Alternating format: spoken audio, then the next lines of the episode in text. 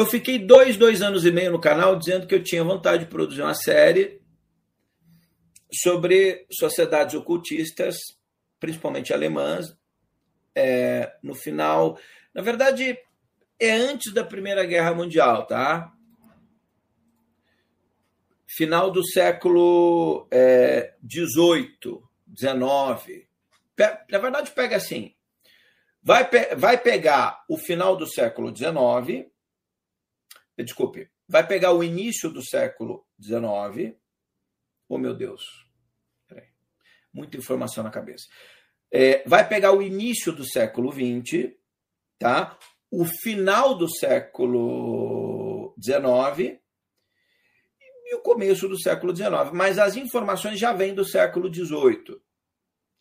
Principalmente conforme se aproxima do final do século é, do século XIX, início do século XX, essas sociedades elas vão dar o tom ali da, de vários acontecimentos importantes, né? 1800, é, a partir de 1840, 1850, 1900, até o final da Segunda Guerra Mundial, depois há uma outra ordem mundial que se impõe no mundo. É, e a gente tratou dessa série até os anos 80 e alguma coisa, né? Na América do Sul. E apesar de ter muita audiência, foi a série mais vista do canal, depois eu tirei tudo do ar. Eram seis partes, né? Então, o tempo todo as pessoas perguntam: eu estou falando da série Sol Negro, você vai voltar? Então, eu vou dizer: a série Sol Negro que eu lancei o ano passado não voltará nunca mais ao ar nesse canal. Esse é, é, é o primeiro ponto. Aquilo que vocês viram, vocês viram. É... Mas, quando eu lancei a série, nem para a área de membros, ela não voltará, mas calma.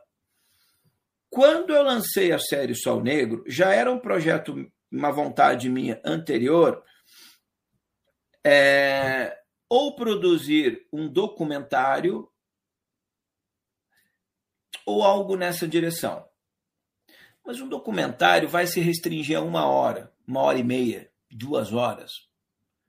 A série tem, sei lá, perto de 30 horas de duração.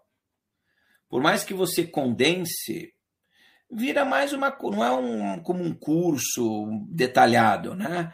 São 1.500 imagens, é muita coisa, né? Então, é muito difícil. Mas, é, para quem viu, gostaria de rever, ou quem não viu, eu tenho pensado em algo nessa direção. Só estou aguardando que o meu eu, que, que, que, que eu, alguma coisa aconteça, porque eu a considero importantíssima para o fenômeno que o mundo viveu de, de, de, de, de, de, de mudança de paradigma global, tanto antes da Primeira Guerra Mundial, com o fim da Primeira Guerra, o início da Segunda, e tudo que aconteceu na década de 40, gente, nós estamos vivendo hoje no mundo as consequências ainda é, do resultado da, do que ocorreu na Segunda Guerra Mundial. E a Segunda Guerra Mundial é consequência do que aconteceu na Primeira. Claro que a gente pode ir mais longe ainda nisso. Mas eu vejo todo mundo falando a questão política do planeta. Por exemplo, na internet hoje, é, eu não vejo mais ninguém, não consigo, para a minha sanidade de alma, é nem jornalista, nem hater, não, não quero mais saber disso. Ah, mas aquele cara fala de política. Não quero saber. Não, não, não quero saber. Ah, mas ele é bom. Não, não quero saber. Eu tenho tentado preservar o pouco que resta da minha sanidade mental. Então, assim, mas sempre que alguém toca nos problemas do mundo, toca sob a sua perspectiva e defendendo os seus interesses. É muito, muito raro você encontrar alguém que tenha coragem de tocar, é, de, de falar as coisas independente de lados. O mundo hoje está assim: ninguém defende verdade mais, você defende o seu ponto de vista. E aí nós não conseguimos entender os verdadeiros motivos que levam o mundo a ser o que é. Por exemplo, o Vladimir Putin está pedindo uma reunião urgente é, para discutir a questão da OTAN, porque ele tem interesse em anexar a Ucrânia. É, o Biden, que é alguém mais aliado à esquerda, tem surpreendido muito mais que o Trump, que era um presidente mais conservador, dito de direita, pelo menos na ótica dos PHDs em política do Brasil. Eu não me incluo no meio dessas pessoas, logicamente. E ele tem forçado uma aliança global anti-Rússia e anti-China. Isso não tem nada a ver com os temas políticos. estou falando dessa questão dos senhores do mundo, dos bastidores da humanidade. É, então, nada é muito preto no branco. É, então, é, quando eu, eu resolvi daí fazer essa série Sol Negro, eu avisei uns dois anos antes, porque eu sabia que era um tema pesado, que eu talvez sofresse restrição do YouTube, falar de nazismo, dessas coisas. Aí depois, eu não entrei na questão do, do comunismo, não era o foco, o socialismo, não, era a questão é, das sociedades esotéricas é, envolvidas no terceiro Reich nazista. E todas as análises políticas que eu vi até hoje no Brasil sobre o nazismo são equivocadas. Desculpe a minha arrogância e a minha presunção. Eu nunca vi um analista político fazer uma análise inteligente do que foi verdadeiramente o nazismo. Você pode me chamar de arrogante, de picareta, se você tivesse assistido o que foi a série Sol Negro, talvez você pensasse diferente. No mundo, não. No mundo há algumas pessoas muito melhores que eu que já tocaram nesse tema. Mas por quê? Porque no, no Brasil, por exemplo, nós discutimos a questão política sob a nossa leitura e não entramos nos bastidores do que foi o movimento que possibilitou o surgimento daquelas ideias. E aí é muito difícil né? Bom, Vanessa, compra lá. Que bom, obrigado por avisar. Então, eu tenho pensado, grato Guimarães, em algo. Eu já mostrei esse clipe uma vez, vou mostrar de novo para vocês agora. Porque eu sinto que o mundo pode ir para essa direção de novo. Não é o Brasil. Gente, vocês me conhecem, quem não me conhece, tudo bem. Primeiro, eu não dou indireta política. Eu não vou ficar aqui porque eu Bolsonaro, porque é o Lula, porque eu cansei disso. Eu estou fora disso. Eu quero ver se eu penso coisas maiores. Pelo amor de Deus, passar o resto da minha existência brigando por causa dessas coisas. Eu, eu, eu, eu me interne com camisa de força. Eu tenho tentado, tentado, não estou dizendo que eu tenho conseguido, eu tenho tentado pensar coisas um pouco diferentes. É, nós estamos vivendo hoje as consequências do passado. E nós viveremos amanhã, é, e o que nós estamos gerando hoje, nós vamos colher amanhã. É difícil as pessoas perceberem isso. então, é, independente de quem está certo ou está errado, tem coisas que a gente acaba não aguentando mais, né? É, e, e aí a falta de um exercício mais crível de realmente entender que são esses senhores do mundo. Porque hoje está na moda falar de Illuminati, Rockefeller, Rothschild. Hum, mas isso aponta. O, o, os grandes grupos eh, financeiros do mundo sempre foram ah, o verdadeiro vírus da história da sociedade humana. Isso desde o tempo de Jesus, de Moisés, de Siddhartha Gautama, de Cristo, sempre foram. O dinheiro é o mal do mundo. Por quê? Porque nós não sabemos utilizar com sabedoria. Então o dinheiro corrompe a tudo e quase todos. Por isso Siddhartha fala tanto contra é, tanta preocupação com o dinheiro. Jesus, os discursos mais importantes é cuidado, cuidado, não venda a sua alma, cuidado, cuidado. É, e não é contra o dinheiro, é tratar com sabedoria. Mas não é o dinheiro nosso aqui, porque a gente trabalha hoje para pagar o comeu ontem, é para pagar para. Não é de, desse dinheiro. É o dinheiro fácil que eles estão falando, dinheiro que corrompe a alma, o espírito, os acordos de bastidores, da dita justiça, do Senado, do Congresso, da presidência, dos partidos políticos, de todos, não escapa quase ninguém. É, eu estava vendo a notícia hoje. É, é, vão, é, os maiores bandidos condenados no Brasil aí nos últimos, anos, nos últimos dois anos, todas as penas estão sendo anuladas. O povo brasileiro está anestesiado que nós estamos passando. Eu vejo essas coisas, eu já nem termino de ler, né? Às vezes aparece, eu, eu não quero mais ler. Mas isso é consequência de um sistema nefasto que dominou o mundo. É, de coisas que a gente é, não conseguiu comprar, Mara, Mauro, é, às vezes superlota lá, mas você tenta aqui, ó, clica de novo no link, vamos ver o que acontece, né? É, e aí a gente não entende muito bem. Por exemplo, a gente está vendo a Argentina hoje, né? O que está acontecendo com a Argentina? Mas a Argentina é um país que se envolveu em situações muito emblemáticas há muito tempo. A América Latina como um todo, a América do Sul muito, claro que também a América Latina, mas o Brasil também. Há sistemas muito duros no mundo. É, esses senhores do mundo que mandam nas grandes corporações, nas grandes indústrias, eles não têm, não pensam que essa gente é conservadora, é budista, cristã, hinduísta. É mentira. O príncipe herdeiro da Arábia Saudita é um tirano. É muçulmano, devoto.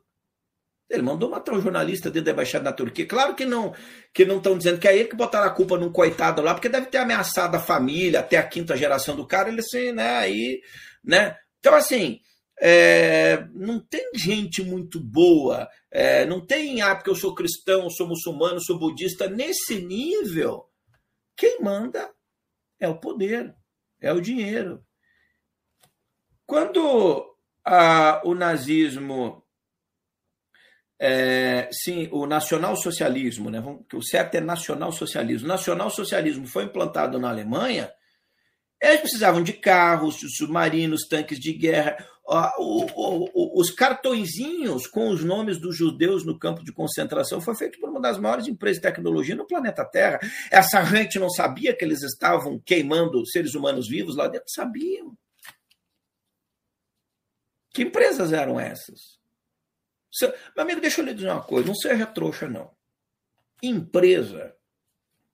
Se algum maluco tomar o Brasil hoje e resolver dizer que os brancos de cabelo não sei o que, olho não sei o que lá, não vou dizer os negros porque esses já foram apanhar demais, mas os índios também, então vamos falar dos brancos. Ah, se os brancos não sei o que lá é, vão ter que matar tudo, vai aparecer um monte de empresa para participar de licitação para queimar eu, você, o seu filho, a sua esposa junto numa câmara de gás e ninguém vai ter pena da gente não. Essa gente está preocupada com dinheiro. Não pense que vai ter empresa aí, ah, não, isso aí a gente não faz, a gente não se envolve em trabalho escravo, a gente não, não, não, não pensa isso aí. Se você pensa isso aí, olha, desperta aí, dá tempo de sair. Isso não tem nada a ver com socialismo, comunismo, capitalismo, democracia. Isso é a obviedade da história da Terra. Os romanos eram o quê? Olha o que eles fizeram. Eles chamavam os povos que eles dominavam, matavam todo mundo de bárbaros. Ora, mas é eles que avançaram as fronteiras do Império Romano. Quando eles estavam avançando, eles eram né, a, a, democracia, o Império Romano. Na hora que os bárbaros resolveram voltar reconquistando o que era deles, eram bárbaros. Né? Então, veja, o mundo é assim. E claro que você tem ditadores e tudo, mas é, a Suíça, por que, que a Suíça nunca foi atacada? Você conhece a história dos bancos suíços? É, pelo amor de Deus. Deixa eu lhe dizer uma coisa. Sabe a Suíça? Chocolate suíço. Tem uma dívida com a terra e daqui a pouquinho será cobrada. Não vai sobrar um. Quem viver no futuro verá. Essas coisas não ficam assim. Esse karma que está lá, vamos chamar de karma, né? Uma hora a fatura chega. Na Segunda Guerra Mundial, eles se apoderaram, por exemplo, é, da maior parte é, das economias dos judeus que foram levados por campos de concentração e depositaram em bancos suíços e deram as contas para os filhos, caso ou os parentes, caso eles sobrevivessem, eles podiam sacar depois. A maioria morreu, mas quem ficou não conseguiu sacar o dinheiro que os bancos se recusaram a entregar. Uma congressista americana, só agora em ano 2000 e pouco, eu contei tudo isso na Sérgio Negro, é, com uma pressão internacional, fez um acordo com os bancos suíços para que uma parte do dinheiro fosse devolvido aos filhos, sobrinhos dos descendentes dos judeus campos, mortos no campo de concentração. Essa história é terrível.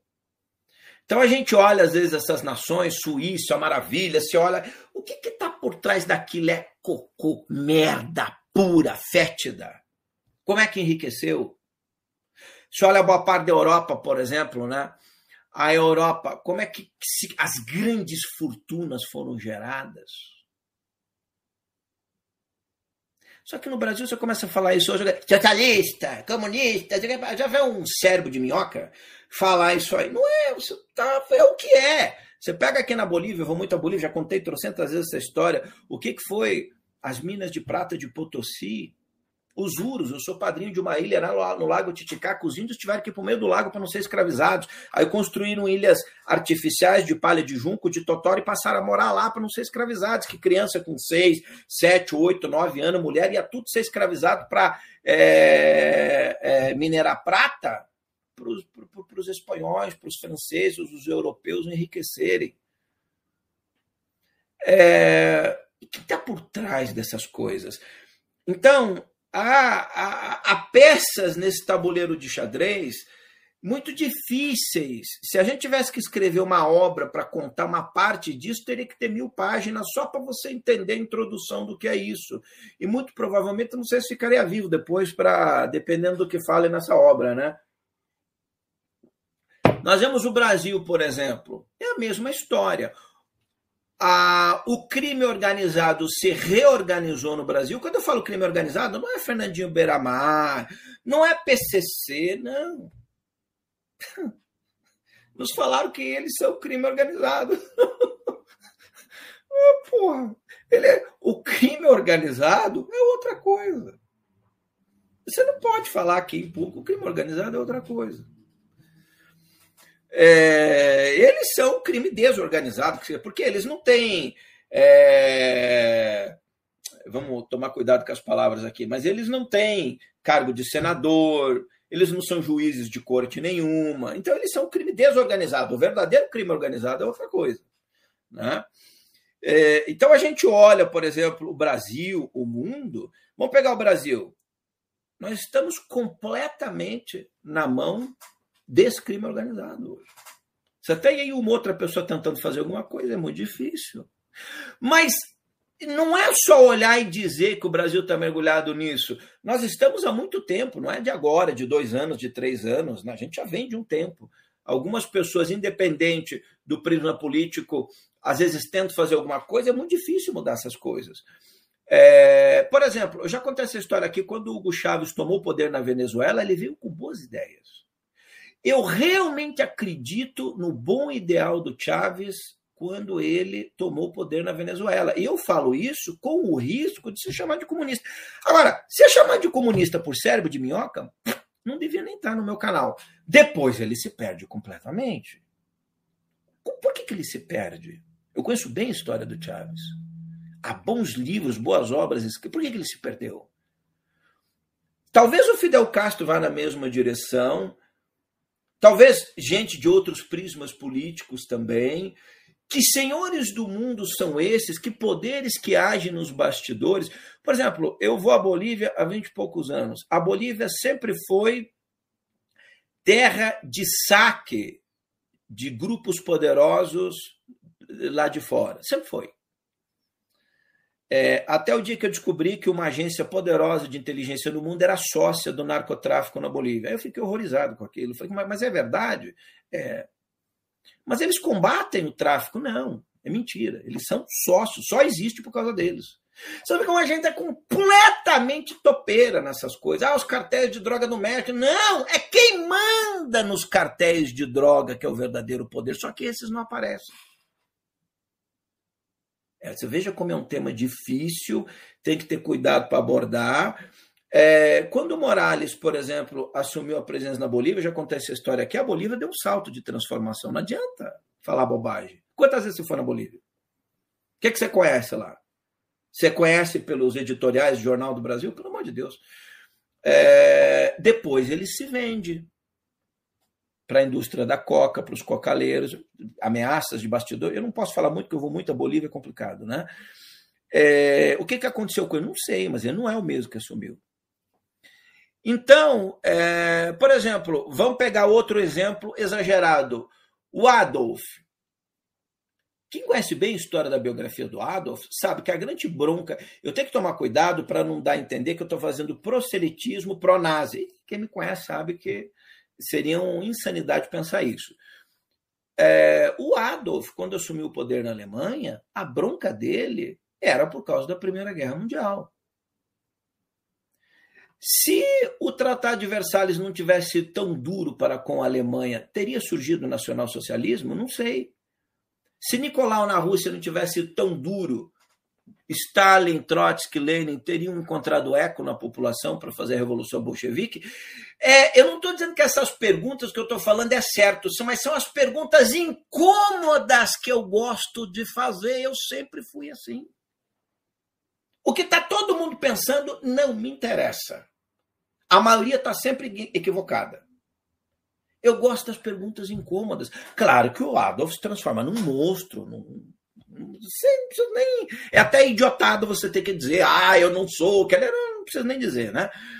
Mas o que eu estou querendo dizer é o seguinte: as ações geram reações. E que grupos sempre estão por trás? Gente, capitalismo tem um grupo ganhando dinheiro. Virou comunismo, é o mesmo grupo ganhando dinheiro. Virou socialismo, às vezes é o mesmo grupo, muda um, muda dois, mas estão no poder. É, essas fundações, que eu não vou exatamente citar o nome, algumas é, judaicas, inclusive americanas, ganharam muito dinheiro com o Holocausto. Europeias também. Brasil fazia negócios extraordinários com a Alemanha. A gente demorou para entrar na guerra. Nós tínhamos da, um dos maiores grupos de simpatizantes nazistas no mundo. Né? Mas nós também temos um dos maiores grupos de simpatizantes comunistas do mundo social. O Brasil é meio, meio doido, meio esquizofrênico. Né? Então, é, a Argentina, a Argentina era quase toda. Né? E, então, assim, a gente quer tentar entender hoje por que, que nós estamos nisso. Mas às vezes, quando a gente começa a voltar ao passado, Arthur Clarke tinha uma frase que eu gosto muito. Se você quer entender o presente, você precisa estudar meticulosamente o passado autor de 2001, Odisseia no Espaço. E aí talvez a gente precise ir há mil anos atrás, mil e quinhentos atrás. Por exemplo, mil e quinhentos anos atrás, para você entender o cristianismo, você tem que voltar a o que ocorreu com o cristianismo até depois, quando Cristo vai embora da terra. Cristo ressuscita, passa lá 40, 45, 50 dias na terra com os apóstolos, depois ele vai embora não volta mais. E depois das catacumbas, como é que a, a, a igreja primitiva, até Constantino, o surgimento do Estado romano, unificando religião e o poder político. Aí você começa a entender as raízes do, do cristianismo, não de Jesus, do cristianismo enquanto religião ocidentalizada, ou seja, né? Então, a gente olha isso, eu falo o tempo inteiro. É... E aí eu vou mostrar um clipe, mas você quer ver? Ó, eu estou fazendo de, de supetão hangout, tá? Quando você tem o que falar, você não precisa ficar inventando muito. Olha aqui, olha isso aqui, ó. Acho que a maioria já viu, tá? Mas isso é sempre bom a gente relembrar. Deixa eu ver, cadê? Vamos achar aqui.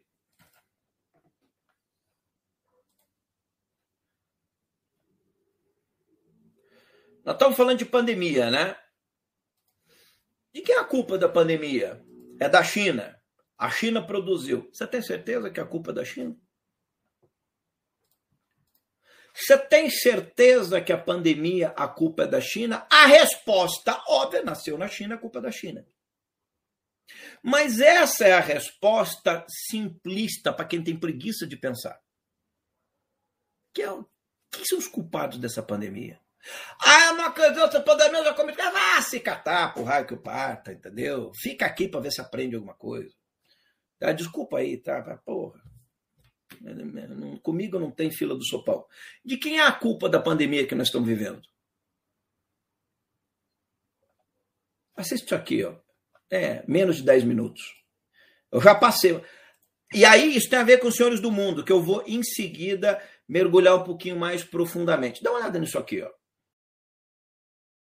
Pensa, meu amigo. Não pensa com o cérebro, sai desse corpo que não lhe pertence. Deixa eu fazer uma oração aí. Sai, para de pensar com instinto, pensa com a sua consciência. O que é isso?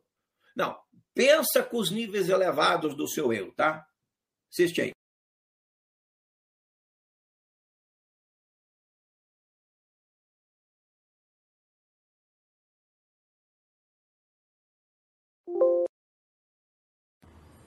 Pelo menos 83 grandes marcas globais estão envolvidas em um escândalo de trabalho forçado na China. Algumas das maiores marcas do setor de tecnologia, moda e setor automotivo, como Apple, BMW, Highway, Nike, Puma, Samsung, Volkswagen, Dell, Lenovo, Sony, Jaguar, Land Rover, Mercedes-Benz, entre outras, utilizam-se de mão de obra de trabalho forçado. A denúncia do Instituto de Política Estratégica Australiano. Eles produzem consultoria especializada em setores estratégicos e de defesa. Relatório completo no descritivo deste vídeo. Mas o mundo já sabe disso há muito tempo. Nós sabemos disso há muito tempo. E ainda assim negociamos com nações como a China, que mantém ainda no terceiro milênio trabalho forçado e de reeducação cultural e religioso, sendo impostos a minorias étnicas. O relatório Uigures à Venda é chocante. Nele são identificados pelo menos 27 fábricas em cerca de pelo menos nove províncias da China, onde as pessoas são colocadas em regime de trabalho forçado.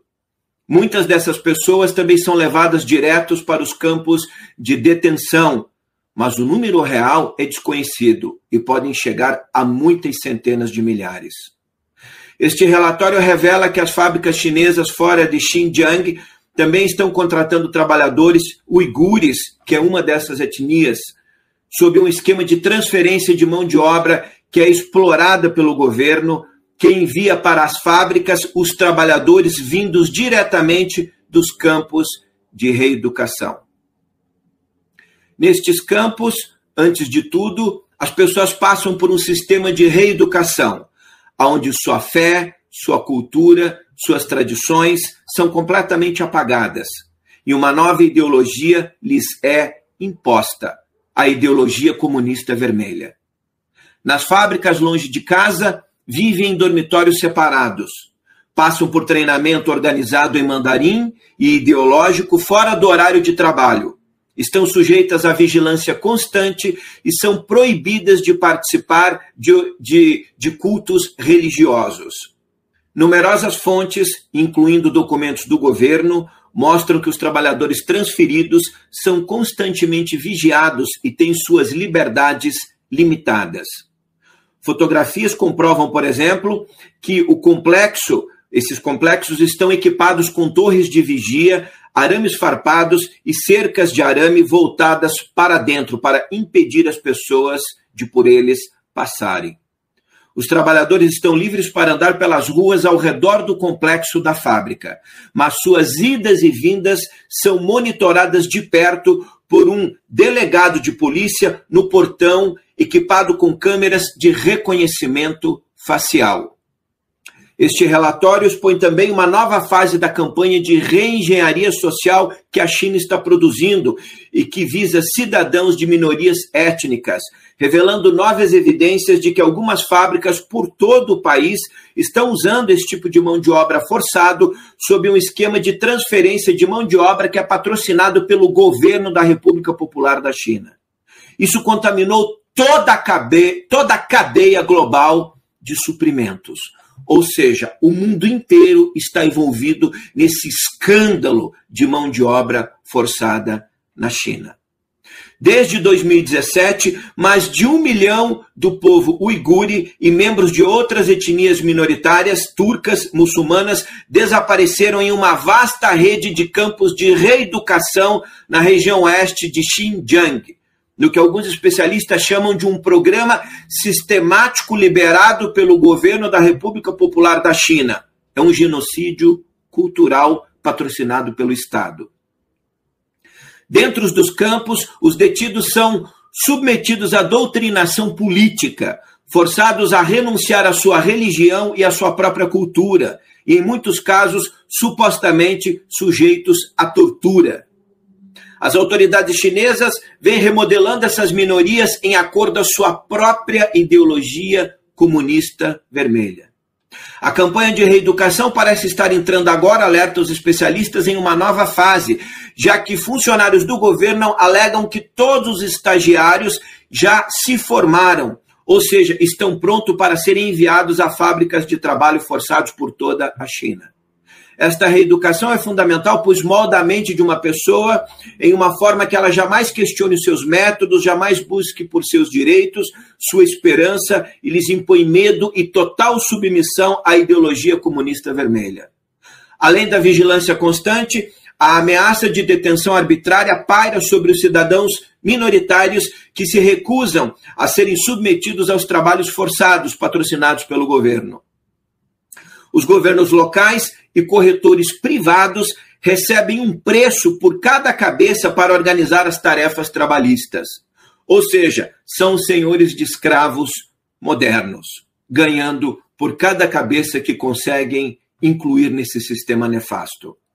O relatório de trabalho do próprio governo chinês do ano de 2019 diz, aspas, para cada lote de trabalhadores treinados, um lote de emprego será arranjado e um lote será transferido. Os empregados precisam receber educação ideológica completa e permanecer em seus empregos. Fecha aspas.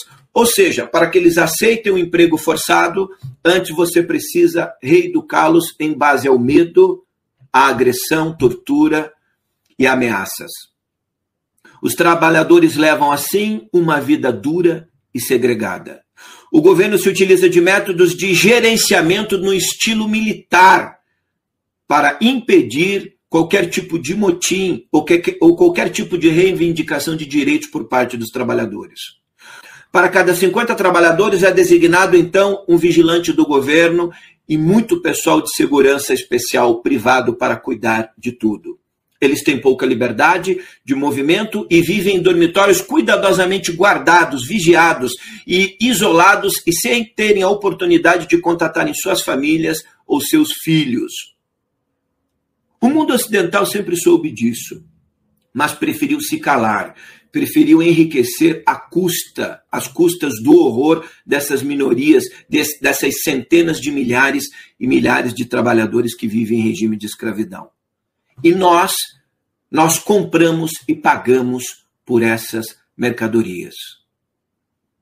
Agora, estamos todos com medo, ameaçados de prisão, se sairmos às ruas, temos um inimigo oculto poderoso que é o vírus, o dinheiro está acabando, a comida está escassa, estamos confinados dentro de nossas próprias casas, estamos sendo monitorados pelos governos via telefone celular e câmeras por todos os lados.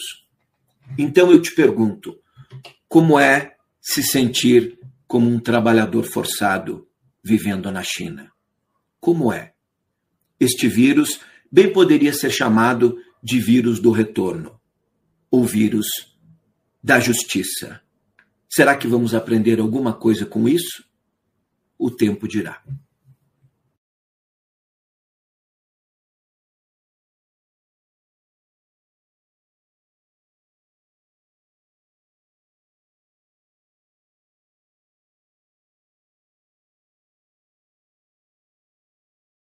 Abercrombie Fitch, Acer, Adidas, Alstom, Amazon, Apple, Asus, Almotor, BMW, Bombardier, Bosch, BYD, Calvin Klein, Candy, Kersters, Cerruti 1881, Chang'an Automobile, Cisco, é, CRRC, Dell, Electrolux, Fila, Grupo Fundador, Grupo GAC, GAP, GL Auto, General Motors, Google, Goertec, HEM, Haier, Hert, Schaffner, Merckx, Hisense, Itachi, HP, HTC, Highway e Flytech, Jack Jones, Jaguar,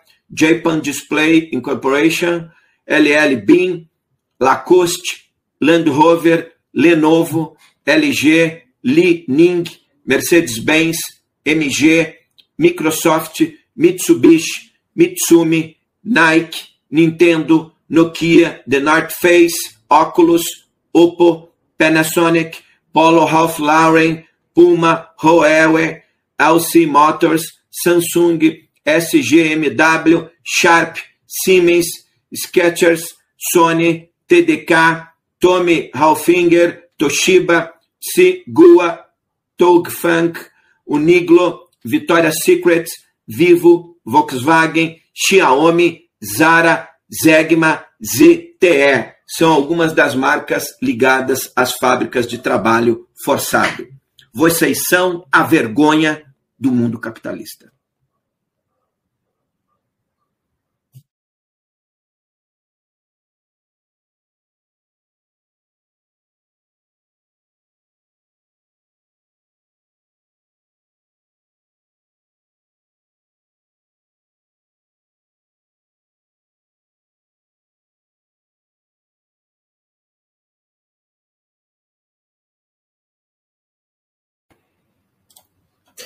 Tá aí.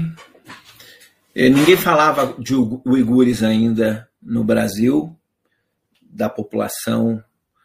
Aí só depois que isso começou a circular bastante, quer dizer, o mundo ocidental patrocinou as fábricas de trabalho forçado com seres humanos, igual foi feito na Alemanha nazista. E aí a China enriqueceu. Então, gente, a nossa visão das coisas, ela é turva, ela é pequena. Se a gente quisesse boicotar tudo isso, seria quase impossível. Eu vou morar no mato pelado. Ainda depende de onde você vai. Se tiver sinal de celular, já era. Já foi cooptado. Se pedir uma pizza via é, Uber Eats, já era. Né? Então, assim, é, é muito difícil a história humana, né? É, E aí a gente vê essas coisas. Então, quem são os senhores do mundo que mandam no planeta? Porra, gente. A gente é sempre enganado, sempre induzido a brigas. É... E assim, o povo sempre se lasca. E essa gente sempre ganha. O nazismo assumiu, estão ganhando. Comunismo assumiu, estão ganhando. É, o fascismo assumiu, eles estão ganhando. Estão sempre ganhando, eles nunca perdem. Funda essas fundações, essas famílias da aristocracia europeia, eles nunca perdem. Um outro, quando desafia alguém de bem que de repente não quer se submeter, há histórias assim, daí a pessoa paga o preço, né? Então, é, nesses tempos difíceis no mundo, com a ausência de grandes líderes, que não vem com conversa furada para cima de mim, os líderes tops do mundo acabaram faz tempo, não, sobrou mais nenhum. Nós estamos sendo administrados por uma equinos no seu estado jumêntico quântico de evolução no mundo todo. É, porra, é, você veja, o Putin parece que ele está louco para soltar 10, 15 ogivas nucleares para ver se ainda funciona. Os chineses estão loucos também para fazer alguma coisa. É, os americanos sempre também estão loucos. Assim, é, o mundo está sempre assim, as nações poderosas sempre querendo fazer alguma coisa. E as pequenas sempre exploradas. E ainda as pequenas que são exploradas ainda têm o azar de serem exploradas pelas essas nações e depois acabarem sendo explorados pelos seus próprios dirigentes locais, como eu citei ali depois a Iugoslávia, ou a Bolívia depois com nos mandatos sucessivos ali do presidente Morales, é, ou esse louco que está no poder na, na Venezuela, o Maduro, você vê, a, a Venezuela passou o Haiti hoje como o país mais pobre. Como é que pode? Ele é mais, mais rico. Tem a maior, maior reserva de petróleo do mundo. Quando o Chaves assumiu o poder lá, ele resolveu peitar. Não há como você prostituir a história a tal nível. Cê, assim, você sabe qual é uma das frases mais poderosas é, de todas? A frase do Abraham Lincoln. Aquela, deixa eu ver se eu acho aqui ela no meu servidor aqui. Você pode enganar algumas pessoas o tempo todo, ou enganar todas as pessoas durante algum tempo, mas você não pode enganar todas as pessoas o tempo todo. Tem sempre alguém que pensa. Você pode enganar, sei lá, deixa eu abrir um pouco mais a janela, boa parte da humanidade, 90%, mas tem gente que pensa, tem gente que fuça, não é que pensa, que, que estuda, que pesquisa.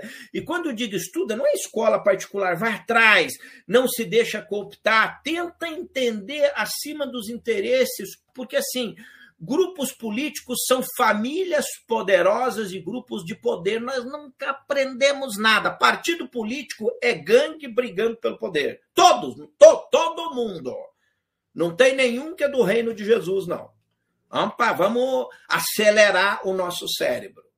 Você tem gangues mais nefastas e gangues menos nefastas. Uma partida é gangue.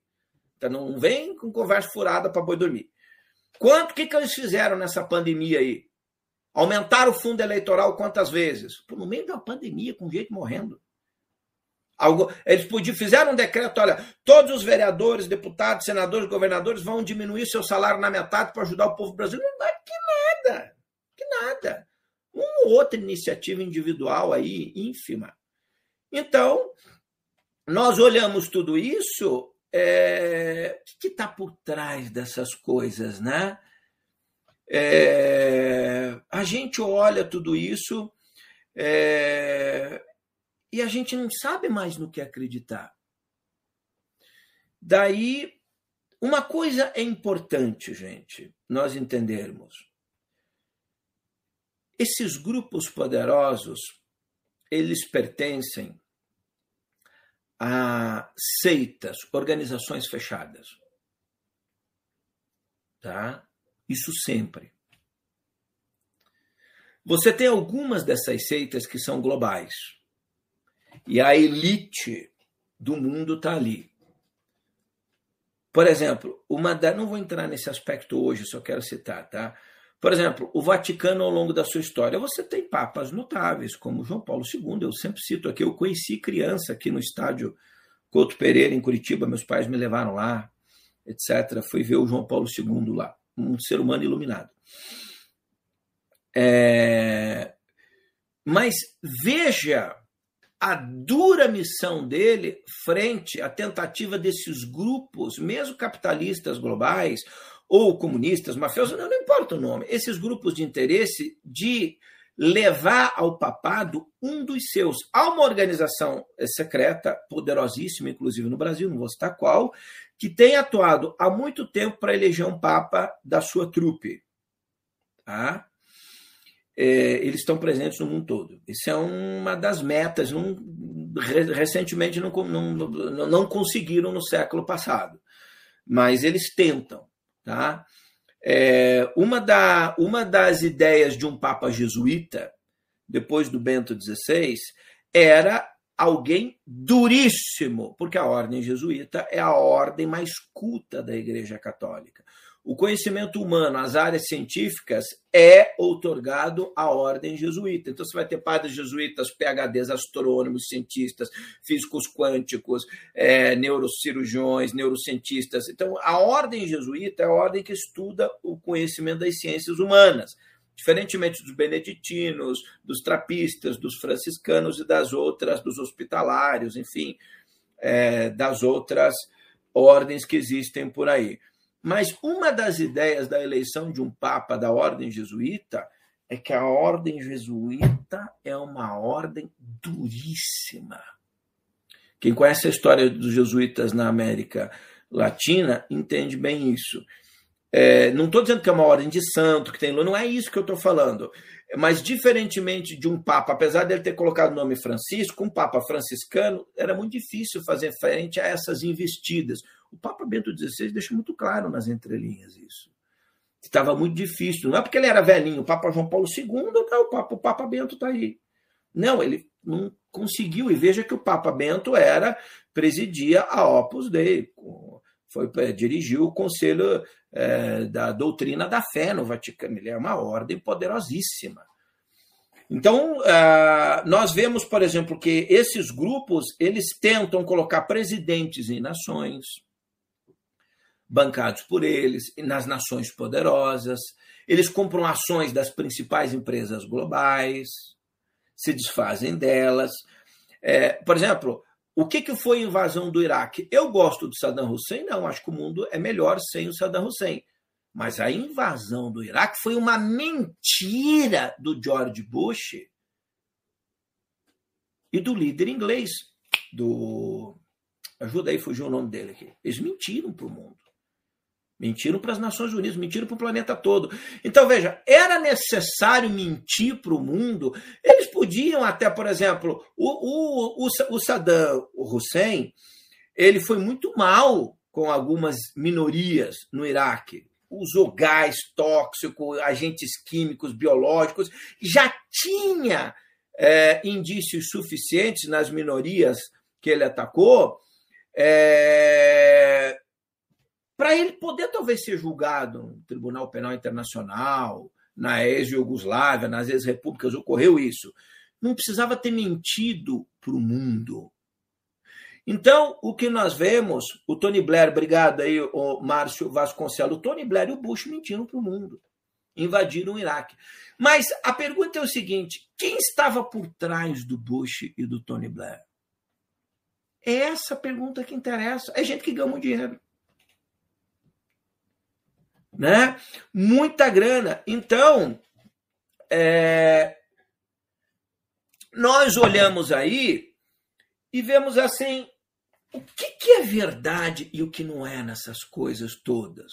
Quem são esses senhores que nos enganam, que exploram todo mundo, independente do regime, independente. É claro que há regimes maus, claro que o nazismo foi terrível, o comunismo foi terrível, o fascismo, mas não, não, eu acho que a gente precisaria pensar além.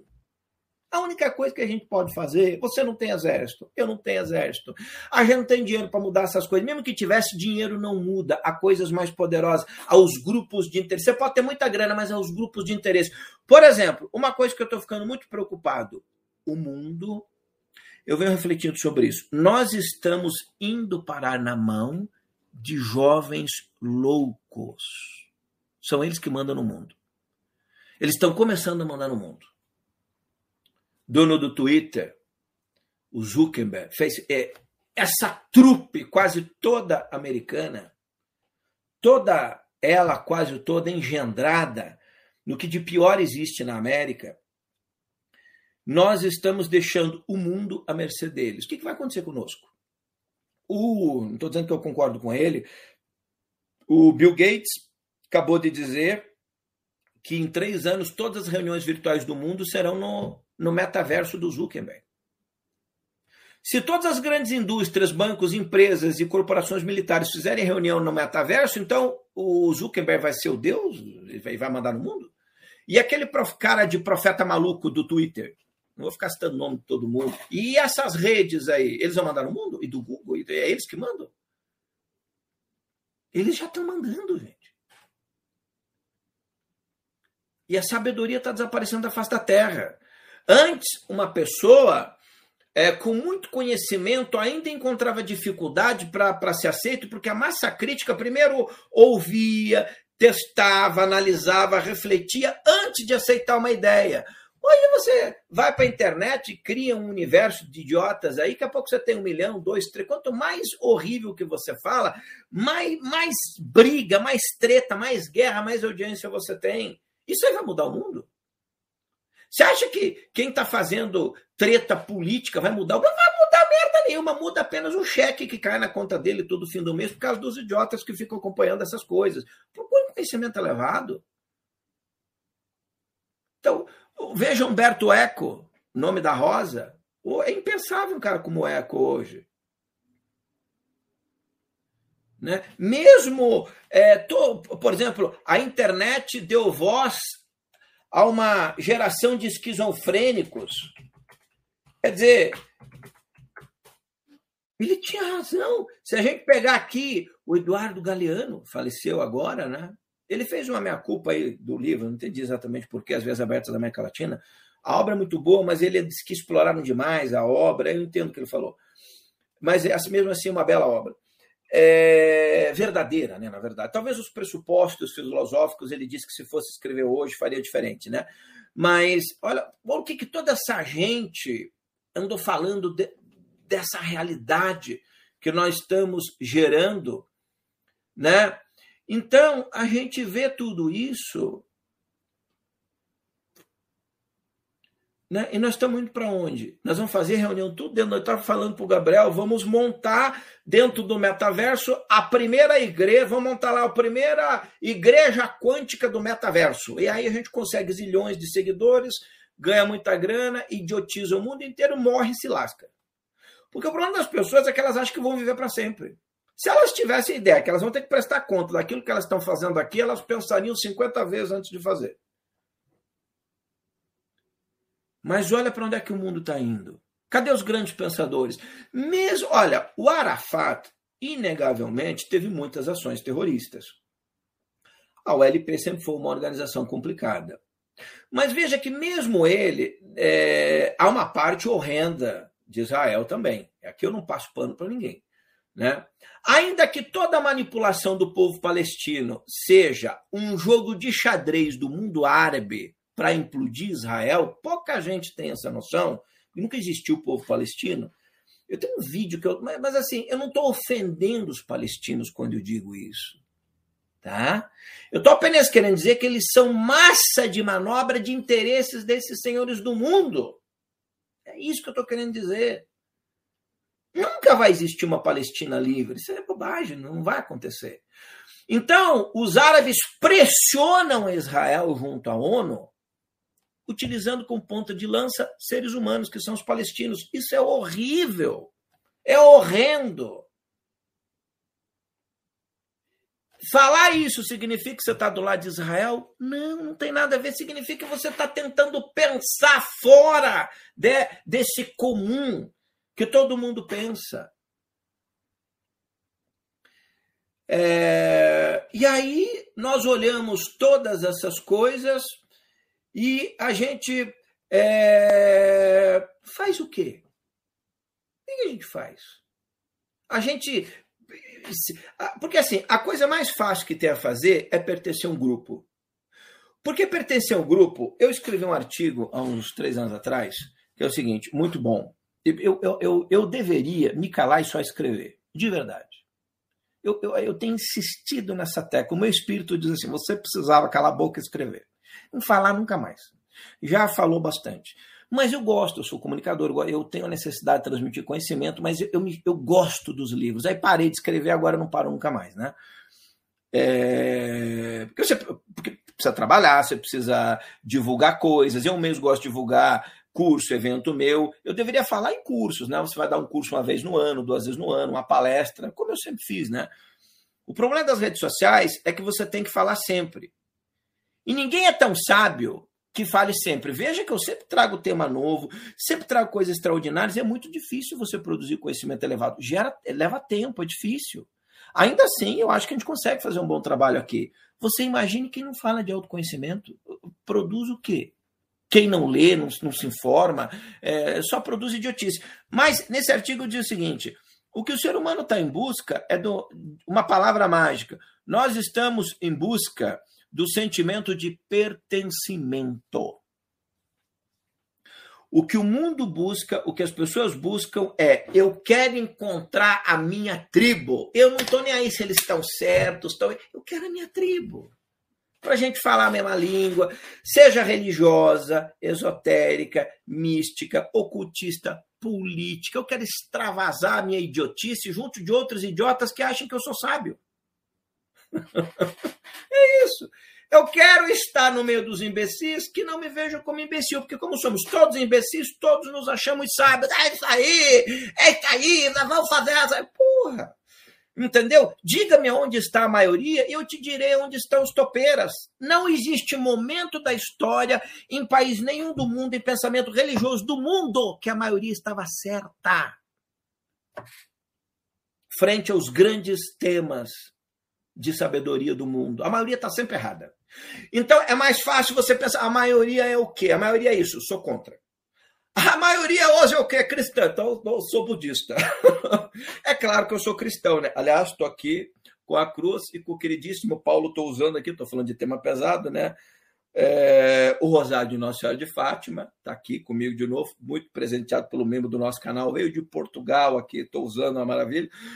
Então, assim, mas eu falo cristão religioso, né? Não o, o, cristão cristão mesmo, seguidor da mensagem do Cristo, né? A maioria é o quê? Eu sou contra. Porque a maioria está sempre errada. É muito difícil você, eu não me lembro, você encontrar uma maioria que esteve certa num pensamento político, religioso, mas certa num nível de sabedoria, assim, que consertou uma nação e mudou tudo. É muito difícil.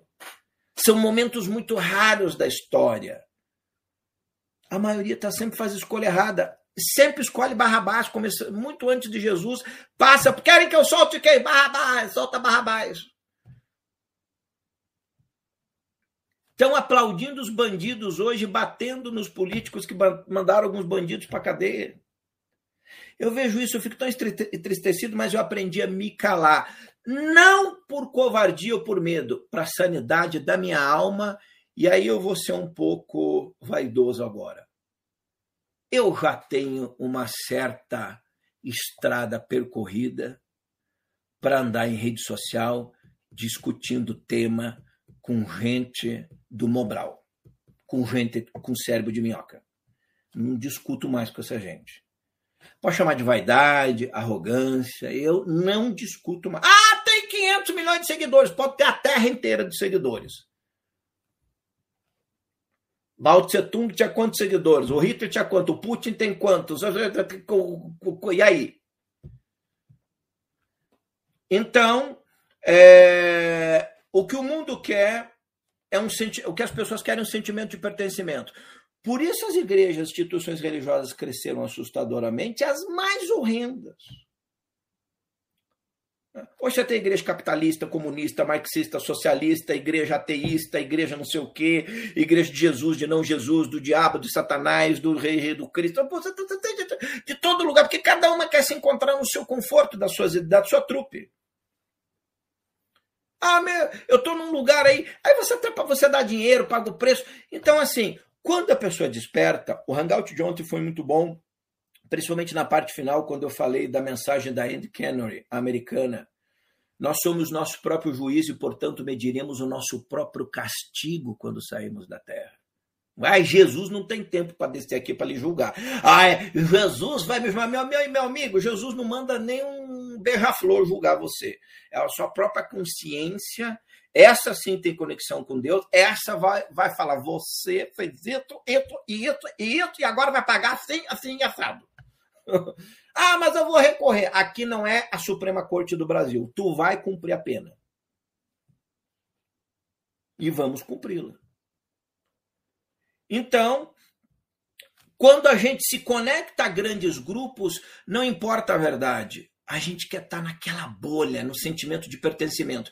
E alguém chega e fala para você: olha, mas aquele líder que você vai rezar toda semana, você sabia que ele está pegando as menininhas nos bastidores? Hipócrita, mentiroso, sai de, de reto, Satanás. Não, veja bem, eu fui vítima, fui lá, ele pediu para me segurar no bilau dele enquanto eu rezava. Eu não acredito, tá? Vou te denunciar. Aí você denuncia, o cara é preso. Lembra desse padre aí que denunciaram ele? Eu não vou citar o nome para não ser processado, apesar que ele nem pode mais processar ninguém, porque ele está todo lascado, né? Foi uma coisa muito interessante.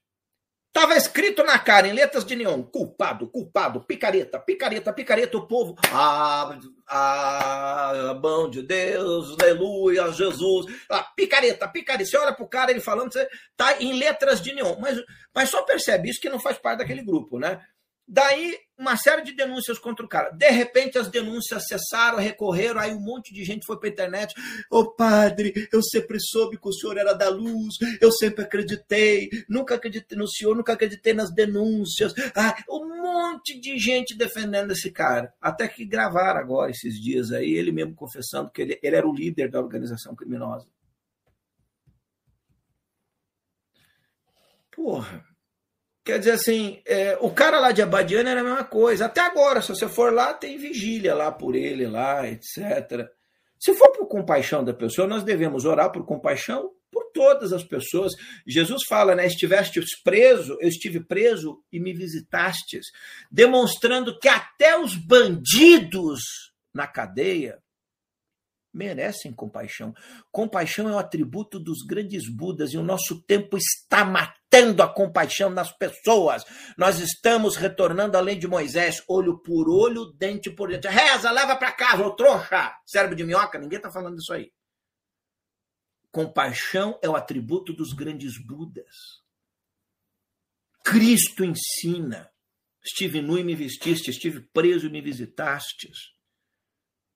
O que, que é graça? Qual é a mais importante revelação do Cristo? A era da graça. O que, é graça? Favor imerecido de Deus para com a humanidade. Então, até os bandidos merecem sim que oremos. Ah, mas estuprou, matou. E quando você entra, mostra que você tem pouca percepção do que é um Buda ou que o Cristo ensinou. Ninguém está pedindo para você levar um bandido, levar para casa, botar no quarto dormir com seu filho. Não é isso que você está pedindo. Ninguém, ninguém, ninguém é louco para pedir isso. É, mas o que Cristo nos ensina, o que os grandes é, seres nos ensinam é a compaixão é o atributo dos grandes Budas. Cristo nos ensina isso. E o que está sendo, o que, que estamos matando hoje? A compaixão em nós. A gente não tem mais compaixão por ninguém. Qualquer coisa no trânsito é tiro, é, é, é, as pessoas descem, resolvem na porrada, na pancada, resolvem na bala. É, na internet, por exemplo, uma coisa muito interessante, você, você discorda lá, é Coca-Cola é Pepsi? Não, eu acho que a Pepsi é melhor. Lixo, mata, Pepsi não vale nada. E você já xinga, já chama de lixo, tem que matar. Marca de refrigerante. Você já imaginou essas pessoas discutindo os temas difíceis da humanidade? Você vê o seguinte: os aliados na Segunda Guerra Mundial precisaram se aliançar com Stalin. Eles não sabiam o que a, o que a Rússia fazia? Sabiam. Quando acabou a Segunda Guerra, dividiram a Alemanha, uma série de outros lugares, o mundo se dividiu em dois grandes blocos nasce a União das Repúblicas Socialistas Soviéticas. Quer dizer, Stalin matou mais gente que os nazistas. Por que, que, de uma certa forma, o nazismo foi tão combatido e o comunismo passou incólubre? Né? Quer dizer, por que os aliados não fizeram nada? Os aliados precisaram. Os comunistas são os primeiros a libertar Berlim, a chegar na Alemanha. Tudo bem que eles estupraram um milhão de mulheres alemãs até chegar a Berlim. Talvez seja, esse um milhão é entre aspas, tá? Talvez seja o estupro mais horrendo da história do século XX, né? As alemãs, tô, pelo amor de Deus, não estou justificando, elas colheram o karma que eles escolheram. Crianças, meninos, foram todos estuprados pelo exército. É pouco falado isso. Mas não foi só o exército alemão. Os aliados também fizeram isso em menos escala, mas também fizeram. Aliás, os aliados deram salvaguarda aos mais importantes líderes nazistas que sequer foram julgados no julgamento de Nuremberg, que é uma das grandes farsas do século XX. O julgamento de Nuremberg. Os, as, uh, julgaram alguns, muitos importantes escaparam com a ajuda da Cruz Vermelha Internacional, do Vaticano. Às vezes eu, falei, eu falo isso aqui, tem as pessoas católicas mais, mais né, mu, né? Aí, ah, isso aí é um absurdo, a igreja nunca ajudou, né, meu amigo? Uma chupeta. Eu, não, eu, não, eu tinha uma chupeta enorme na época que eu gravava vídeo de vídeo político, eu parei com aquela loucura. Não mostro mais, mas se eu tivesse, eu mostrava. Então, seja através da igreja, dos aliados, eles deram salvaguarda. E ainda deram um passaporte com nome novo, uma graninha, levaram as famílias, mas não eram só os cientistas, levaram militares. Toda a agência de espionagem é, alemã da, é, na, na Europa foi integrado aos aliados. Uma outra parte foi para a União Soviética, foi para. Stalin levou uma outra parte, mas uma outra ficou, principalmente nos Estados Unidos. Então, é, você acha coincidência? Fala só, vamos pensar. Fox, Fox, nosso mascote do canal, peraí. Ele é mais inteligente que eu, dá de 10 a 0. Ô Fox, deixa eu lhe perguntar aqui, né? É, nosso urso nióbio. Você acha coincidência algumas táticas usadas para aquele pessoal da agência, agência Central de Desinteligências, com algumas táticas que a Gestapo usava na Alemanha? Não é SS a Schustaffel. A Schustaffel era terrível, mas era mais a Gestapo, que a Schustaffel era uma guarda esotérica do Reich de mil anos, do Messias Adolf, como ele era esperado pelos alemães, como é, foi previsto lá. Você acha, da onde que veio aquelas táticas?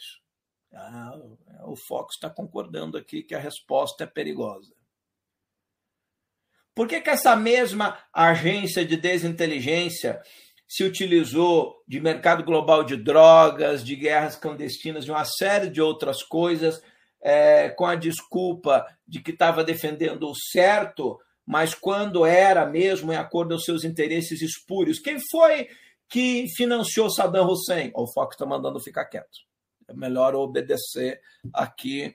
Quem foi que financiou Bin Laden? Como? Não é para falar, não? Ah. E os grupos terroristas do tipo Talibã, esses grupos nasceram aonde? Ah, foi nas prisões americanas, porque as táticas com os prisioneiros não tinha compaixão. Ah, mas esse é um tema que a gente não pode falar ali. Isso aí pode. Isso aí você amanhã, cadê? Já sumiu, não vai mais fazer hangout. Sumiu da face da terra. Então, as perguntas difíceis, assim, é melhor a gente não fazer. Entendeu? É melhor a gente ficar quieto. Vão matar saudade? Sempre que eu mato saudade, o hangout sai do ar, né? Não, não dá mais para pôr no ar. Vamos matar saudade aqui vendo isso aqui? Não escreve, lê. Não vai dar para ler tudo, não. Tenta ver se você pega alguma coisa disso aqui, ó. Peraí. Vídeo não pôr no ar. Mas esse aqui que eu vou pôr no ar. Peraí. Não tô brincando, eu já apresentei aqui uma vez. Peraí. Lê! Lê, o que, tenta ler pelo menos alguma coisa. E quem sabe o ano que vem vem alguma surpresa. Eu já estou colocando isso aqui porque o ano está acabando. Vamos se preparar para a Terceira Guerra Mundial, que vai nessa direção aqui. Ó.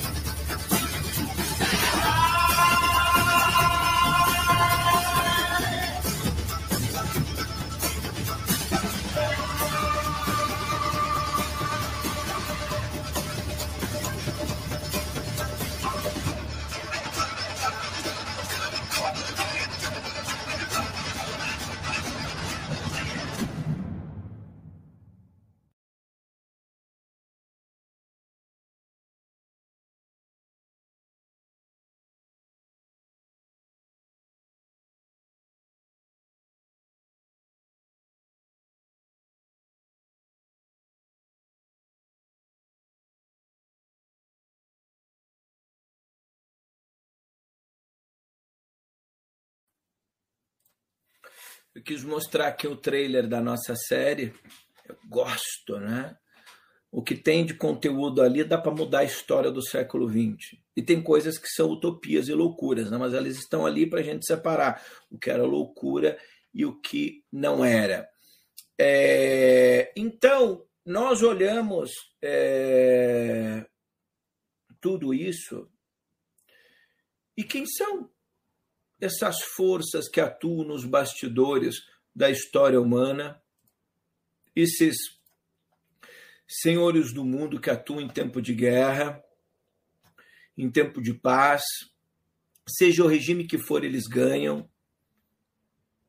Por exemplo, é, não há ditadura implantada, sistema nefasto implantado na história da Terra que não seja por causa é, dos militares no poder, por exemplo. O Império Romano foi grande porque tinha soldados. Até os Incas aqui, não estou comparando o Império, tinha milhares e milhares de soldados impôs a sua vontade em boa parte da América do Sul. É, mas quem são os grupos de poder? Eu sempre brinco dizendo assim: quartéis são bombas relógios.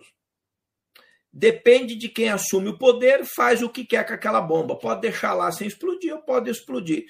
É, é muito difícil a gente olhar o mundo é, e entender efetivamente de que a maioria das coisas conspira contra as pessoas de bem, contra é, contra as verdades, seja da onde for. E aí nós olhamos tudo isso e vemos, por exemplo, que nós estamos entrando agora num tempo onde essas coisas ali estão presentes. A, a grande X, quando eu, eu coloquei a Sérgio Sol Negro no ar, era mostrar que nós estávamos vivendo o mesmo tempo que precedeu e não é nenhuma indireta a esse sistema político, presidente, não é disso que eu estou falando. E não estou falando que é de agora, de dois anos, de uns 15, 20 anos para cá, de uns 20 anos para cá, desde o do final, da, do final dos anos 90, nós estamos vivendo o mesmo cenário é, ocultista, esotérico, sociedades secretas de poder que antecedeu ao surgimento do nacionalsocialismo, que nasceu a partir de uma sociedade esotérica. O Adolf só foi incorporado, ele nem era aceito. É, tinha um maluco que achava que ele era o Messias esperado que libertaria os alemães do jugo é, das nações da Primeira Guerra Mundial, no Tratado de Versalhes, aquela coisa toda. É, e aí deram, como ele era muito bom orador, é, deram, mas foram, e, e era um, um, ocultista, ele adorava alguns desses temas, é, pegaram uma ordem esotérica, transformaram num partido político. Eles quase destruíram o planeta. Quase destruíram o planeta. As ideias daquele grupo vêm da onde? Dessa sociedade que o Adolf pertenceu. Gente, eu vou lhe dizer uma coisa. As ideias que esse grupo que o Adolf passou a comandar, depois se transformou no Partido Nacional dos Trabalhadores Alemães, no Partido Nacional Socialista, acreditava eram as mesmas ideias que a maioria dos místicos esotéricos do Brasil acreditam. Nós já temos uma pátria, é, não vou chamar de nazi, mas uma pátria enlouquecida pronta. Só falta o cara certo para a bomba explodir. Você já tem. Pegar um líder meio esotérico, meio cultista, vier falando de alguns desses temas, pertence, aí migrar para uma hora, nós já temos essas coisas, essas ideias disseminadas nas redes sociais é, e em todos os lugares que nós vemos, os temas é, teoricamente conspiratórios, místicos, são os que causam mais impacto.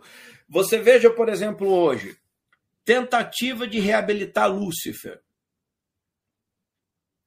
que nós somos filhos dos Anunnakis.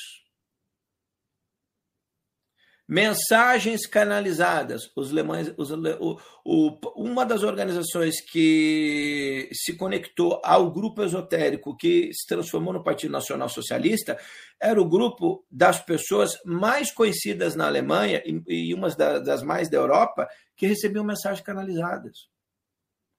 Esse tema ET, mensagem canalizada, pleidiano, pirâmide, é, que mais? Crianças especiais. Todas essas ideias foi o caldo que engrossou a sopa das ideias do Reich de mil anos. Crianças especiais, é, aí os alemães foram em busca da sua origem especial, os filhos especiais. O projeto Levensborn, por exemplo, eles roubaram crianças da Europa inteira que eram para serem educadas, em, né, as crianças, esse papo furado de criança índigo, cristal, vocês não têm ideia do que estão mexendo. Essas coisas não são de hoje. Essas coisas quase destruíram o mundo. É... Então, a história, eu falei muito isso naquela época, uh, um ano e meio atrás, a história só se repete. Quem está bem informado, é, com acesso ao conhecimento, consegue perceber isso. Olha, o ano que vem eu devo mexer nesse vespeiro de novo. Você se prepare.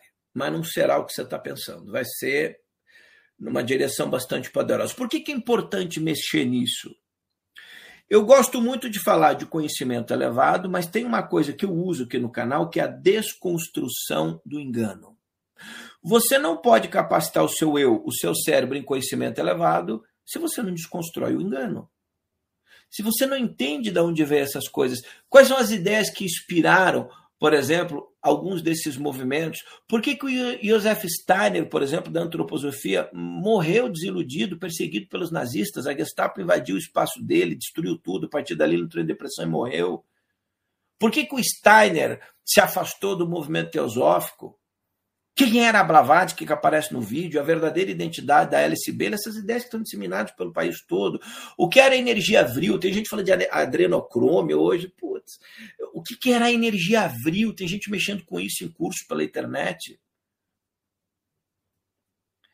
É... Eu, eu, às vezes eu canso de falar nisso, mas é importante falar para que as pessoas entendam que essas coisas são muito antigas. E se a gente for anterior ao século 20 ao século XIX, nós vamos encontrar ainda mais lá atrás, numa outra roupagem, essas coisas. Por que, que era importante a Alemanha buscar as divindades? Por exemplo, quando eu. Tem umas coisas interessantes, né?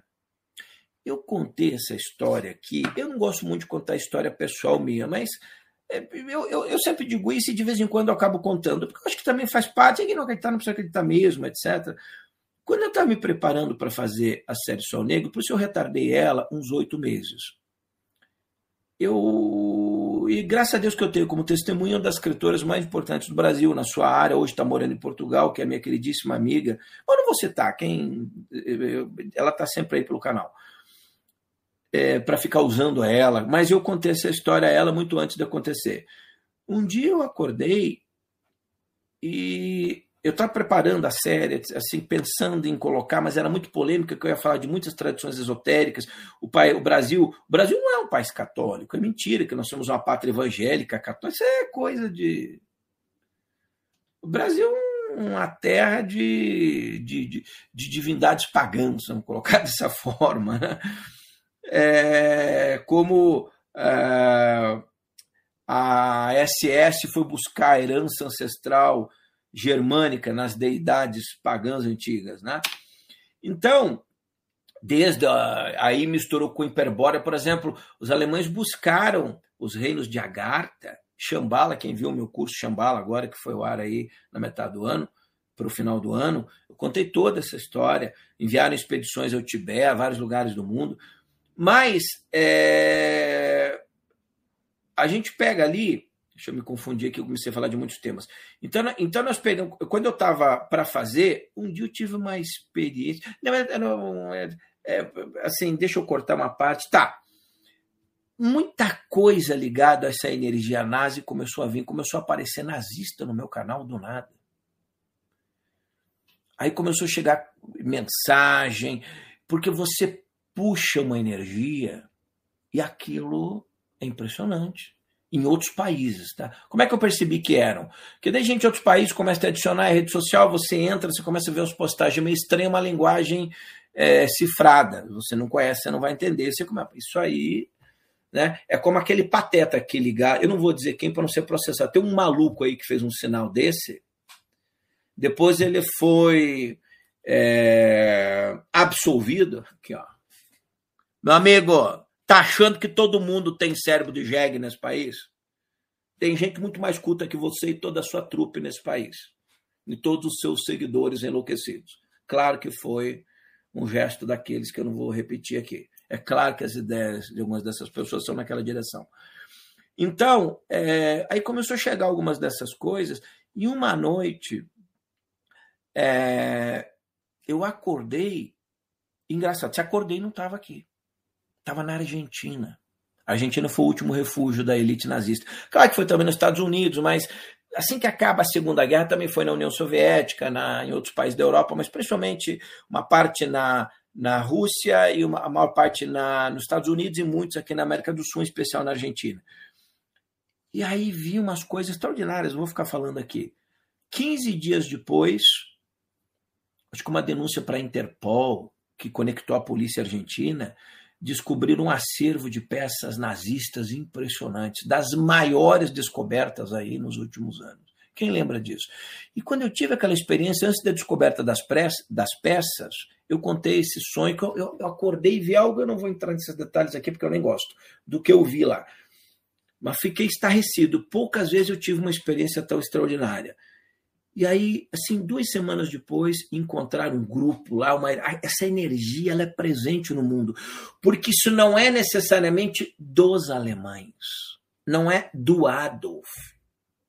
A ideologia nazi transcende as fronteiras físicas da Terra e está associada a potestades e forças sombrias da história humana, que transcendem a matéria, inclusive.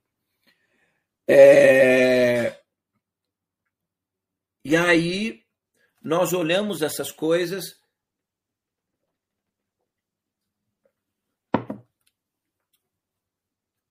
e pensamos o seguinte: essas forças elas não morrem. Elas são como camaleão. A energia está presente. Elas só mudam de formatação.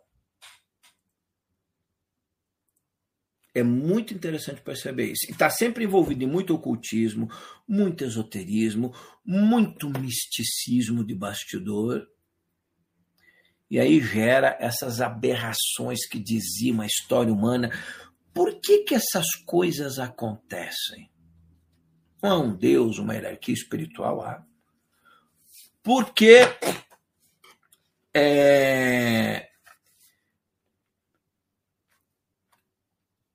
Por que eu não posso ler o chat ali, principalmente quando tem idiotice escrita, né? Porque tem gente no chat que me mede pelo seu nível de cérebro de minhoca, né? Você não está na Minhocolândia. Monta um canal na Minhocolândia e, e vai ver se alguém vai lhe acompanhar. É... Daí, como não acompanha ninguém, vem aqui para o meu chat fazer seus discursos esquizofrênicos. Então, assim, essas energias elas não morrem, elas migram para outros sistemas de governo, outros sistemas religiosos, é, outras ideologias ocultistas, esotéricas, de nações, prismas políticos. Mas por que que isso acontece?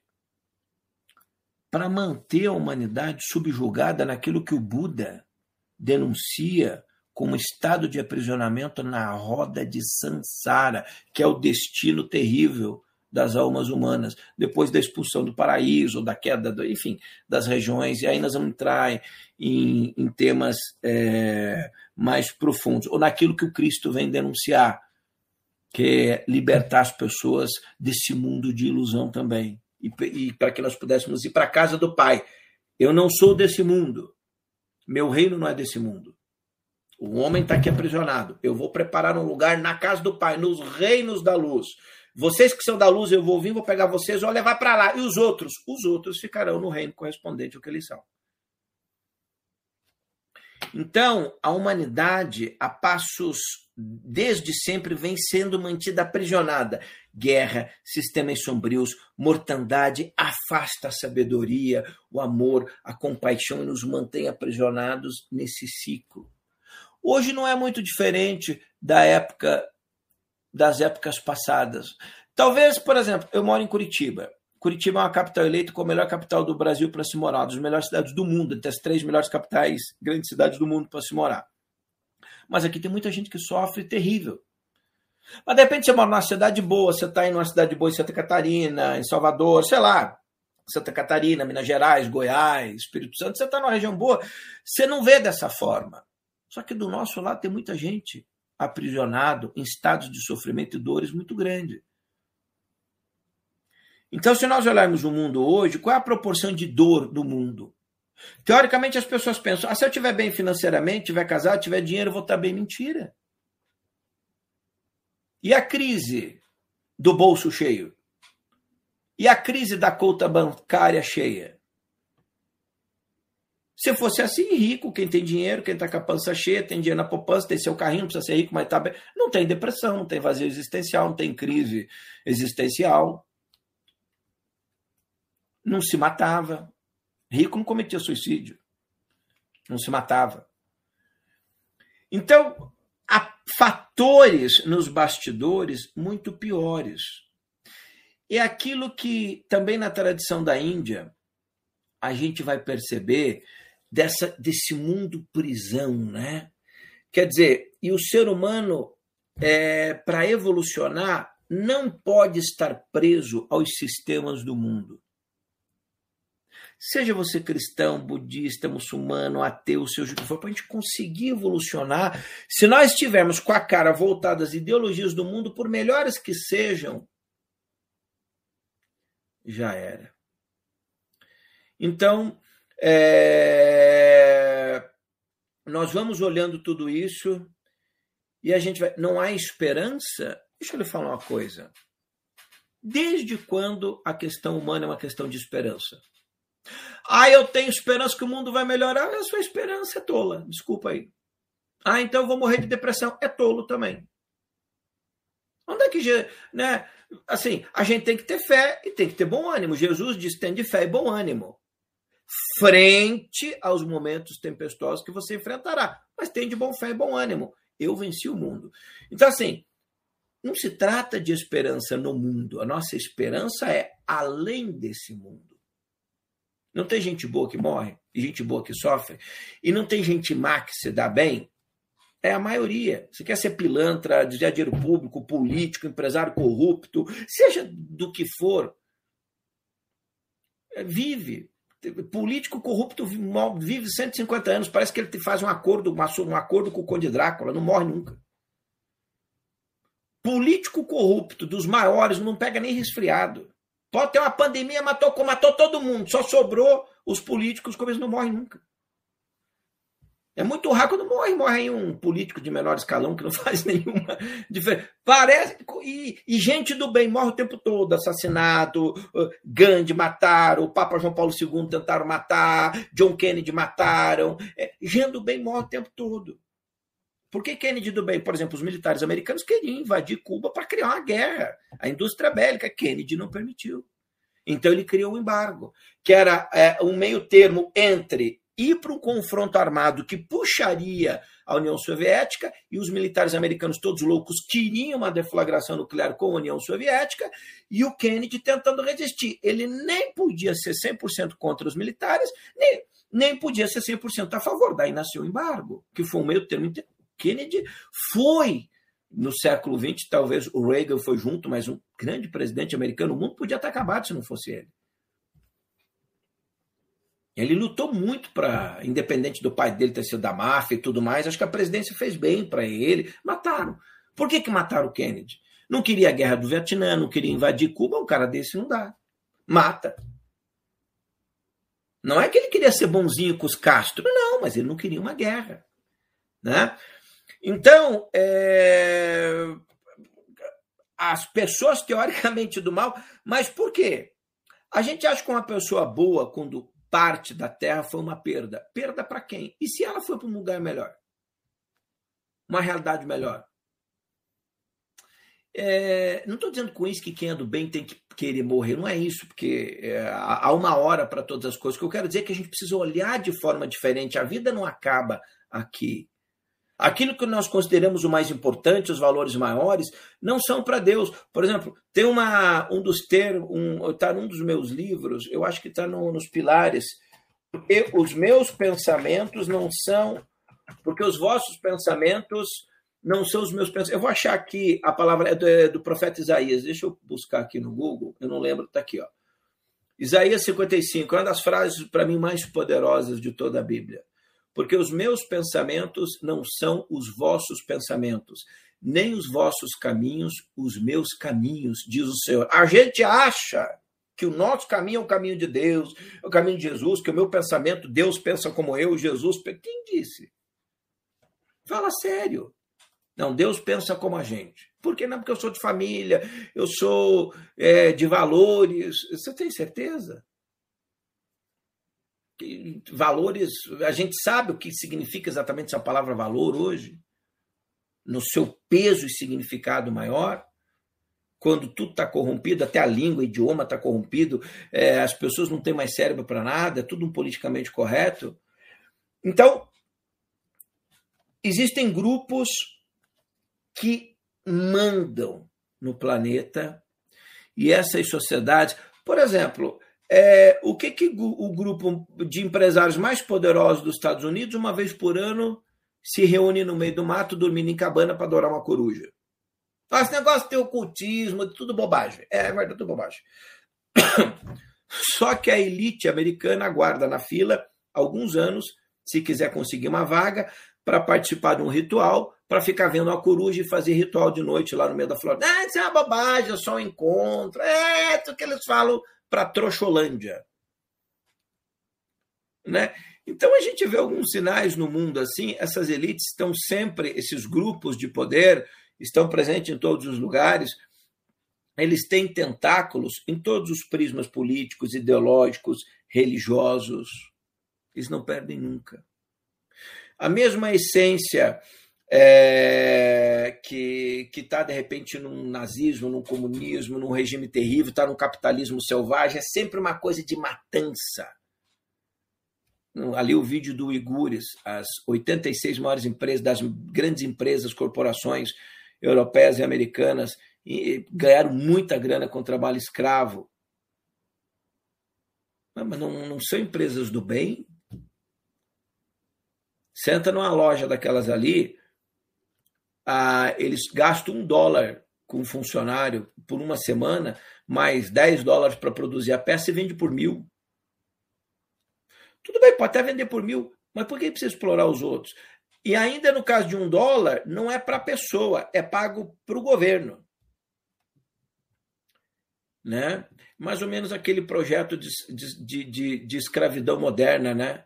Cuba mandou 10 mil médicos para cá, só que 70% dos salários dos médicos iam para o governo cubano. Depois, um monte de médico cubano começou a denunciar, mas as famílias eram ameaçadas em Cuba, iam morrer.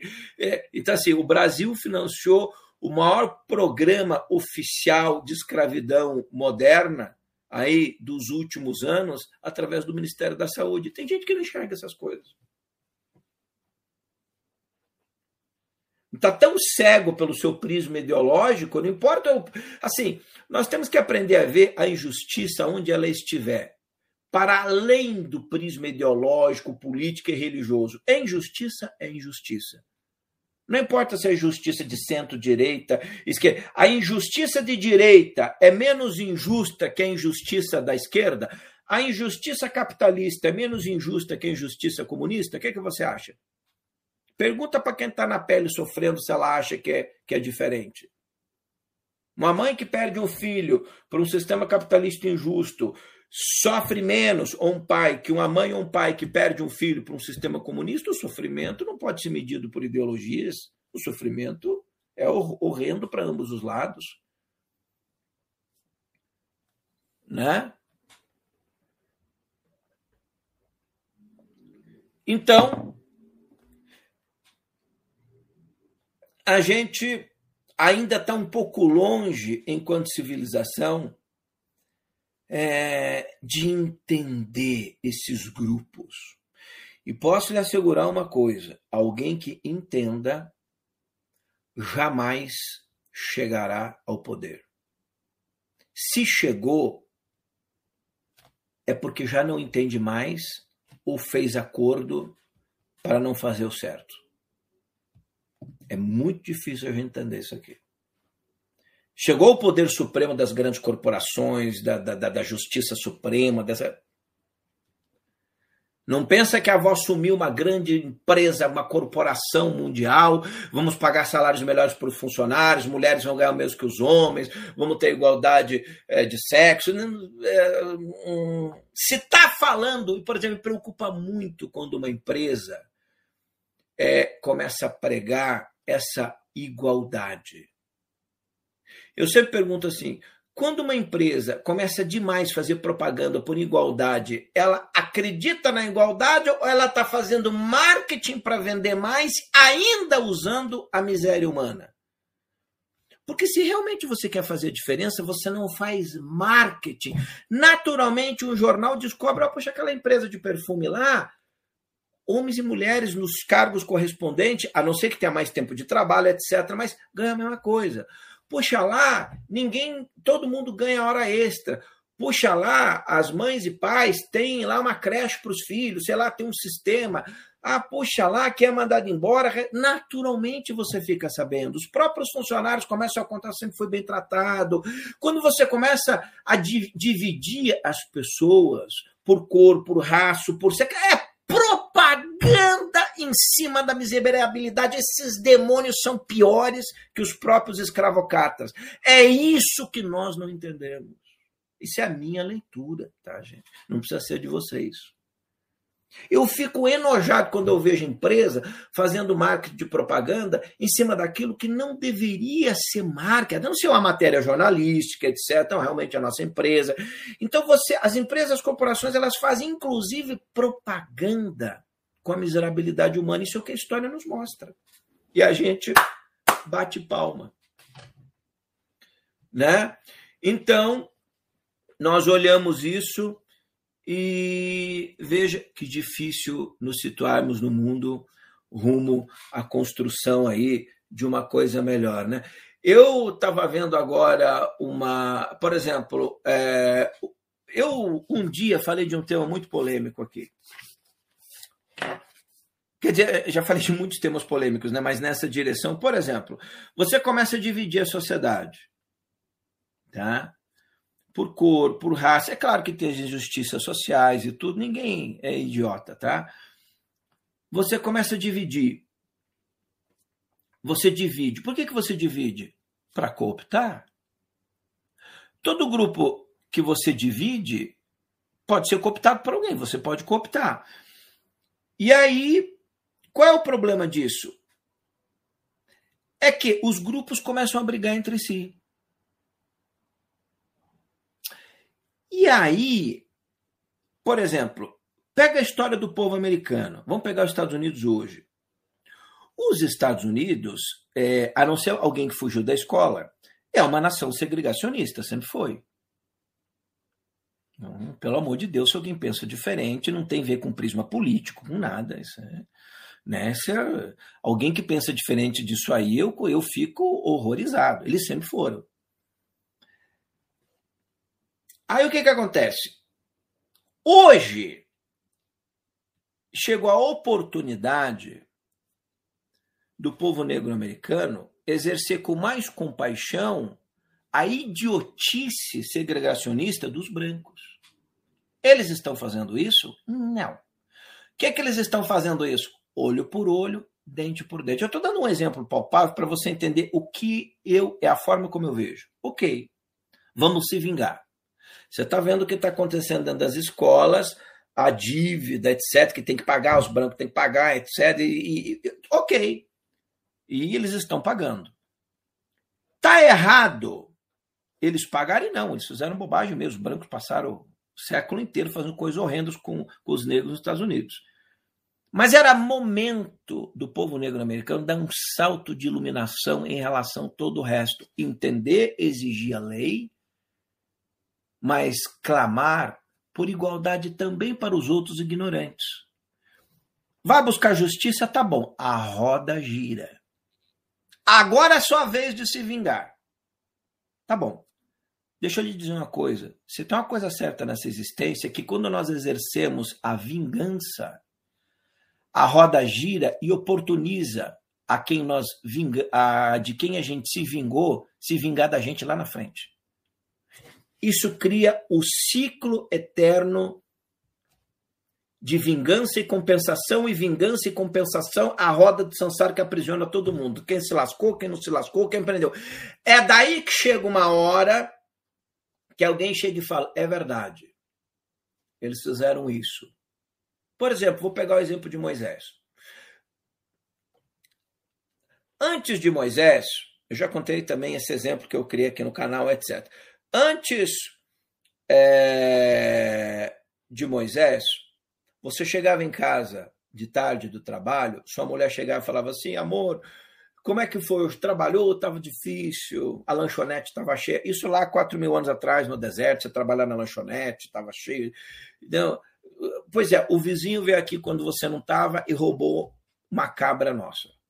Você chega cansado, a mulher chega lá, roubaram uma cabra.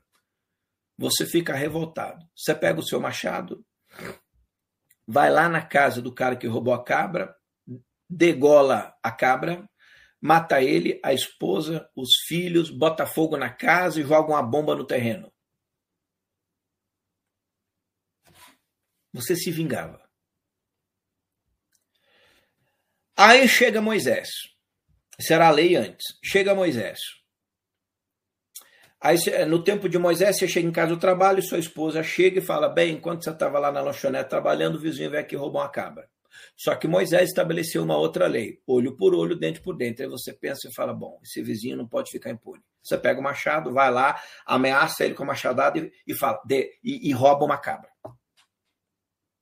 Olho por olho, dente por dente. Não precisa matar ele, degolar os filhos, a esposa, olho por olho, dente por dente.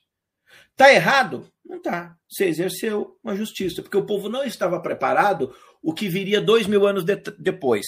Fato importante: no tempo da cabra, que você ia lá matava todo mundo, para vir Moisés passa dois mil anos. Precisou de dois mil anos do povo fazendo aquela lei horrenda, aí vem Moisés, institui a lei olho por olho, dente por dente. Aí passa mais dois mil anos, você está em casa, chega do trabalho, vem sua mulher e fala: Bem, você não estava aqui, o vizinho veio, roubou uma vaca. Aí teve um outro camarada que veio aqui, chamado Jesus, que falou assim: se alguém lhe fizer um mal, você perdoa, dá outra face, exerce.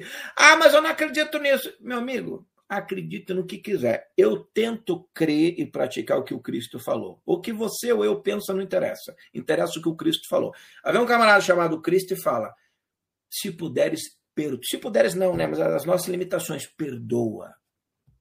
Aí você pensa, pô, trabalhei naquela porra daquela lanchonete. Vai ver essa a mulher desse vizinho tá um mês dormindo de calça comprida, ele não tem ninguém para brincar, pegou a cabra, tá faltando leite, sei lá. Quer dizer, fica com a porra da cabra e você vai dormir. Mulher, faz uma pizza aí que eu vou dormir. Ou você faz a pizza, que naquele tempo era mulher, né? Não estou menosprezando ninguém, até porque aqui em casa sou eu que até que mais faço pizza. É, você passa a exercer o amor. E o que, que acontece comigo, com o mundo hoje? A gente esqueceu da lei do Cristo. Nós estamos se lembrando da lei de Moisés. Só que o problema da lei de Moisés é que o, mundo gira.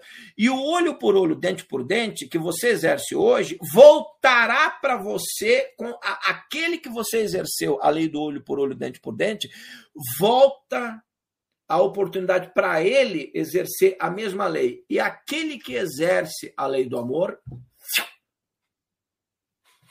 evoluciona e aquele que fica no olho por olho fica aprisionado aqui embaixo. Simples assim. Então, é, não estou dizendo com isso que a gente tem que se calar frente às injustiças do mundo. Não, não é. é eu estou querendo dizer, do ponto de vista de uma leitura mais aprofundada, de como nós devemos tratar as injustiças do mundo. Seu marido fez horrores com você, você acabou por um motivo seu de casa. Claro, vá na justiça, etc. Mas não se vingue. Justiça é uma coisa, vingança é outra. Tem uma outra fala, não e se puder, perdoe. Né? E claro que no, as coisas horrendas a justiça resolve. Né? Por exemplo, é... uma outra fala que eu gosto muito é, eu não vou lembrar agora, mas Deus diz o seguinte no Antigo Testamento bíblico: é, Eu faço a justiça. Enquanto nós nos encontramos frente a uma injustiça muito grande, nós não temos conhecimento e sabedoria, às vezes, para lidar com aquilo. Nós entregamos a justiça daquilo, né? A alguém mais poderoso e mais sábio. a gente descansa, conforta a nossa alma, não vive naquela angústia e se liberta. Só que o mundo não faz isso. As nações não fazem isso, os grupos não fazem isso, querem se vingar, todo mundo quer se vingar. Era um grupo de bandidos no poder, agora a gente vai se vingar. Depois eles voltam no poder, aí eles se vingam também. Depois a gente volta de novo, daí a gente se vinga. E aí cria esse ciclo eterno. Até que alguém chega e fala: peraí, vamos parar com esse troço. O mundo é assim. E aí é muito difícil. E, e eu estou lembrando Jesus, né? Quer dizer assim, olho por olho, dente por dente, terminaremos todos cegos. Isso em todas as áreas, gente. Só que, e aí você entende por que, que aqueles que ousaram falar mais próximo ao Cristo foram limados da sociedade, tiveram que se refugiar na floresta, não queriam templos, um São Francisco de Assis, uma Santa Teresa d'Ávila, um Thomas Merton montando os sete patamares, maravilhoso, são Juan de la Cruz falando da noite escura da alma, que era difícil, mas a gente passava por ela. Mesmo a caverna de Platão vai nos dar ideia da nossa realidade que a gente pensa que é final, mas é apenas um dos véus da caverna, podem ter muitos outros. E nós vamos nos aprisionando nessas coisas. Ai, o, o, uma coisa assim, por exemplo, no meu livro Noites Mágicas em Machu Picchu, quando eu, quando eu tive, quando eu escrevi o tempo que eu passei por lá, o livro, uma das coisas mais impressionantes que eu aprendi foi fazer uma lista das pessoas que eu tinha, de alguma forma, eu poderia ter feito mal. Pequenininho, bobagem, alguma coisa grande nunca fiz, mas, sabe, provocado algum mal. Eu fiz uma listinha lá, meia dúzia de pessoas. Ah, você um dia xingou um troço, você estava errado, dá um jeito de se reconciliar com aquelas pessoas ou pelo menos que elas saibam que da tua parte não tem mais nada. Olha, esquece isso aí, foi bobagem. O homem precisa aprender a pedir mais perdão e a exigir menos julgamento, porque quem julga é Deus. A não ser quando nós falamos de picaretas, mas isso não é julgamento. Você está falando de conhecimento. Às vezes precisa denunciar os enganadores, etc., pedófilos, molestadores, quem tem uma grana de, de fiel, mas isso não é julgamento. O julgamento no contexto bíblico é uma outra coisa. Tanto que o, a Bíblia vai dizer: ok, se você for exercitar a justiça, exercite a justiça justa. É, julgai com sabedoria justa. Só que em temas menores a gente consegue fazer isso, mas em temas complexos não. A gente não consegue, não temos essa sabedoria. Né? É muito difícil. Tá? Porque quando você se reconcilia, que é o grande ensinamento de Jesus, né? Quando você se reconcilia com as pessoas, você zera as suas conexões de ódio. Se elas não lhe perdoam, não se reconciliam com você, é problema delas, mas da tua parte, o seu caminho está todo luminoso. Olha, não, não, não entendeu nada que Jesus falou, viu? Assim, a gente olha para a humanidade, para a sociedade, o que desvirtuaram as religiões, meteram as palavras do Cristo em tudo quanto é contexto político, de guerra, de briga. A igreja matou um monte de gente e a desculpa era Jesus. Líderes políticos tirando, chegaram a desculpa é Jesus. É, quando você é, dá pedrada, desculpa é Jesus. Não dá pedrada, desculpa também é. A gente, a gente fala de Jesus demais e exercita de menos aquilo que Jesus ensinou texto, não só o que Jesus fala, alguns outros mestres espirituais, mas você não precisa ser gênio para perceber, né? Basta olhar para o mundo e, e, a gente vai ver que está difícil. Né?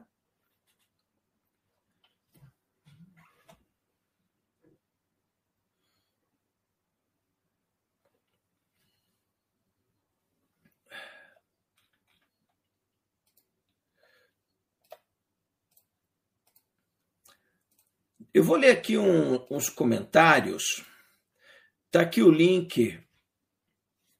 O perdão, o, o eu fui compartilhar aqui. O perdão é o exercício dos grandes, das grandes almas despertas. E ponto final. Ah, mas eu penso, não interessa o que você pensa nem o que eu penso pouco, então, o perdão e o exercício da compaixão. Por exemplo, no Extremo Oriente, Bodhisattva, seres que terminaram o seu processo de iluminação na Terra, mas e poderiam entrar no Nirvana, mas por amor e compaixão à humanidade, eles retornam à Terra, porque senão a Terra ficaria em meio a almas sombrias. Então eles se portam como mensageiros da luz. É, são almas luminosas que caminham pelo mundo fazendo boas ações. O ato de do Cristo vir à Terra inaugura a era da graça. O que é a palavra graça? Graça do texto vai ser favor e merecido de Deus. Nós não merecemos, mas por amor e compaixão Cristo vem à Terra. Cristo desce à Terra, encarna na pessoa de Jesus. Né? Deus, uma parcela da divindade, não é Deus inteiro. Né? Alguém acha que Deus inteiro encarnou Jesus? Claro que não. É um dos mistérios, né? a gente entra nesse detalhe é, uma parcela da divindade encarna no Cristo, na pessoa do Filho. O que, que é isso? É um exercício de amor. Por que, que Maria é conhecida pelo seu trabalho extraordinário? Por amor e compaixão ao, a quem? Aos sábios. Maria está na terra pelos sábios. É, é pelos sábios. Por quem que Maria age na terra? Deixa eu ler o chat aqui. Por que, que existe o trabalho de Maria para quem crê no trabalho de Maria? Maria está na terra por quem? Pelos sábios? Pelos muito cultos? Pelos intelectuais? Por quem? Jesus veio por quem para a terra? Por que, que Jesus veio para a terra? Não, pelos teólogos, pelos doutores da lei do Templo de Jerusalém, pelos grandes sábios, pelos iluminados. Por quem que Jesus veio à terra? Ou mesmo Maria? Jesus veio pelos pecadores né? pelos menos favorecidos, como falou Jane, pobres, aflitos, é por eles. Tanto que naquela passagem bíblica, que eu considero uma das mais reveladoras,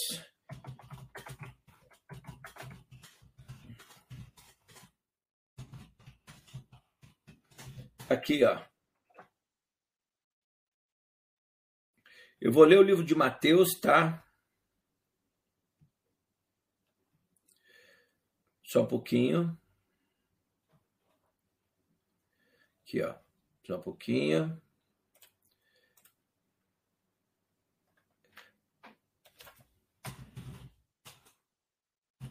meu servidor desligado, estou pegando direto no Google, tá? Então tá aqui, mas já achei, ó.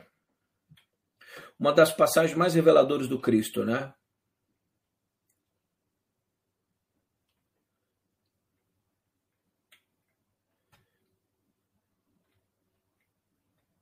Aqui, ó.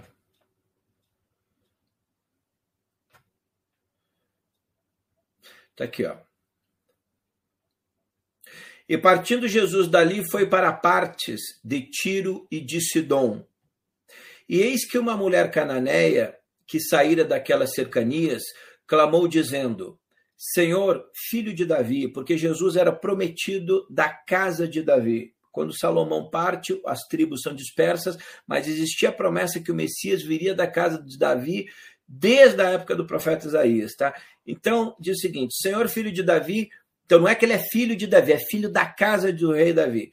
Senhor, filho de Davi, da, da geração, né? Tem misericórdia de mim, que minha filha está miseravelmente é, endemoniada. Ela queria que Jesus curasse a filha dela, possessa por demônios. Mas Jesus não disse uma palavra. E os seus discípulos, chegando ao pé dele, disseram o seguinte: tira, tira essa pentelha daí, xarope, despede a que ela vem gritando atrás de nós. Você vê, os discípulos exercitaram um grande amor e compaixão pela coitada, né? E Jesus respondeu.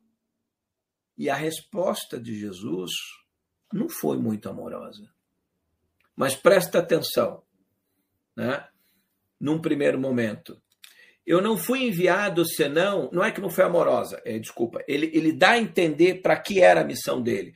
Não fui enviado senão as ovelhas perdidas da casa de Israel, mostrando que a missão dele era com o povo judeu e para com os pecadores. É uma passagem bastante reveladora. Então a mulher se aproximou, adorou e disse: Senhor, socorre-me. Por favor, me ajuda, socorre-me. Jesus voltou a dizer, respondendo: Não é bom pegar no pão dos filhos e deitá-lo aos cachorrinhos, ou seja, pegar a obra salvífica dele de curar as ovelhas perdidas da casa de Israel e dar a outros povos, outras pessoas. É... E a mulher disse: Sim, senhor, mas também os cachorrinhos comem das migalhas que caem da mesa dos seus senhores. Então Jesus respondeu: A mulher grande é a tua fé, seja feito para contigo como tu desejas. E a filha dela ficou curada. Tem muitas revelações, eu quero pôr naquela que Jesus fala da missão dele para com as ovelhas perdidas da casa de Israel, para com os pecadores e tudo. Porque as outras, por exemplo, a palavra, a parábola do filho pródigo quando um filho perdido retorna à casa do pai. Somos todos filhos pródigos, né? Então, há muito, há, há muito o grosso dos ensinamentos do Cristo é para tentar reaver as pessoas que se perderam nos mundos da matéria, nos mundos é, inferiores da matéria. Valeu, que Deus abençoe vocês. E quem puder, venha para a nossa área de membros. Valeu, obrigado.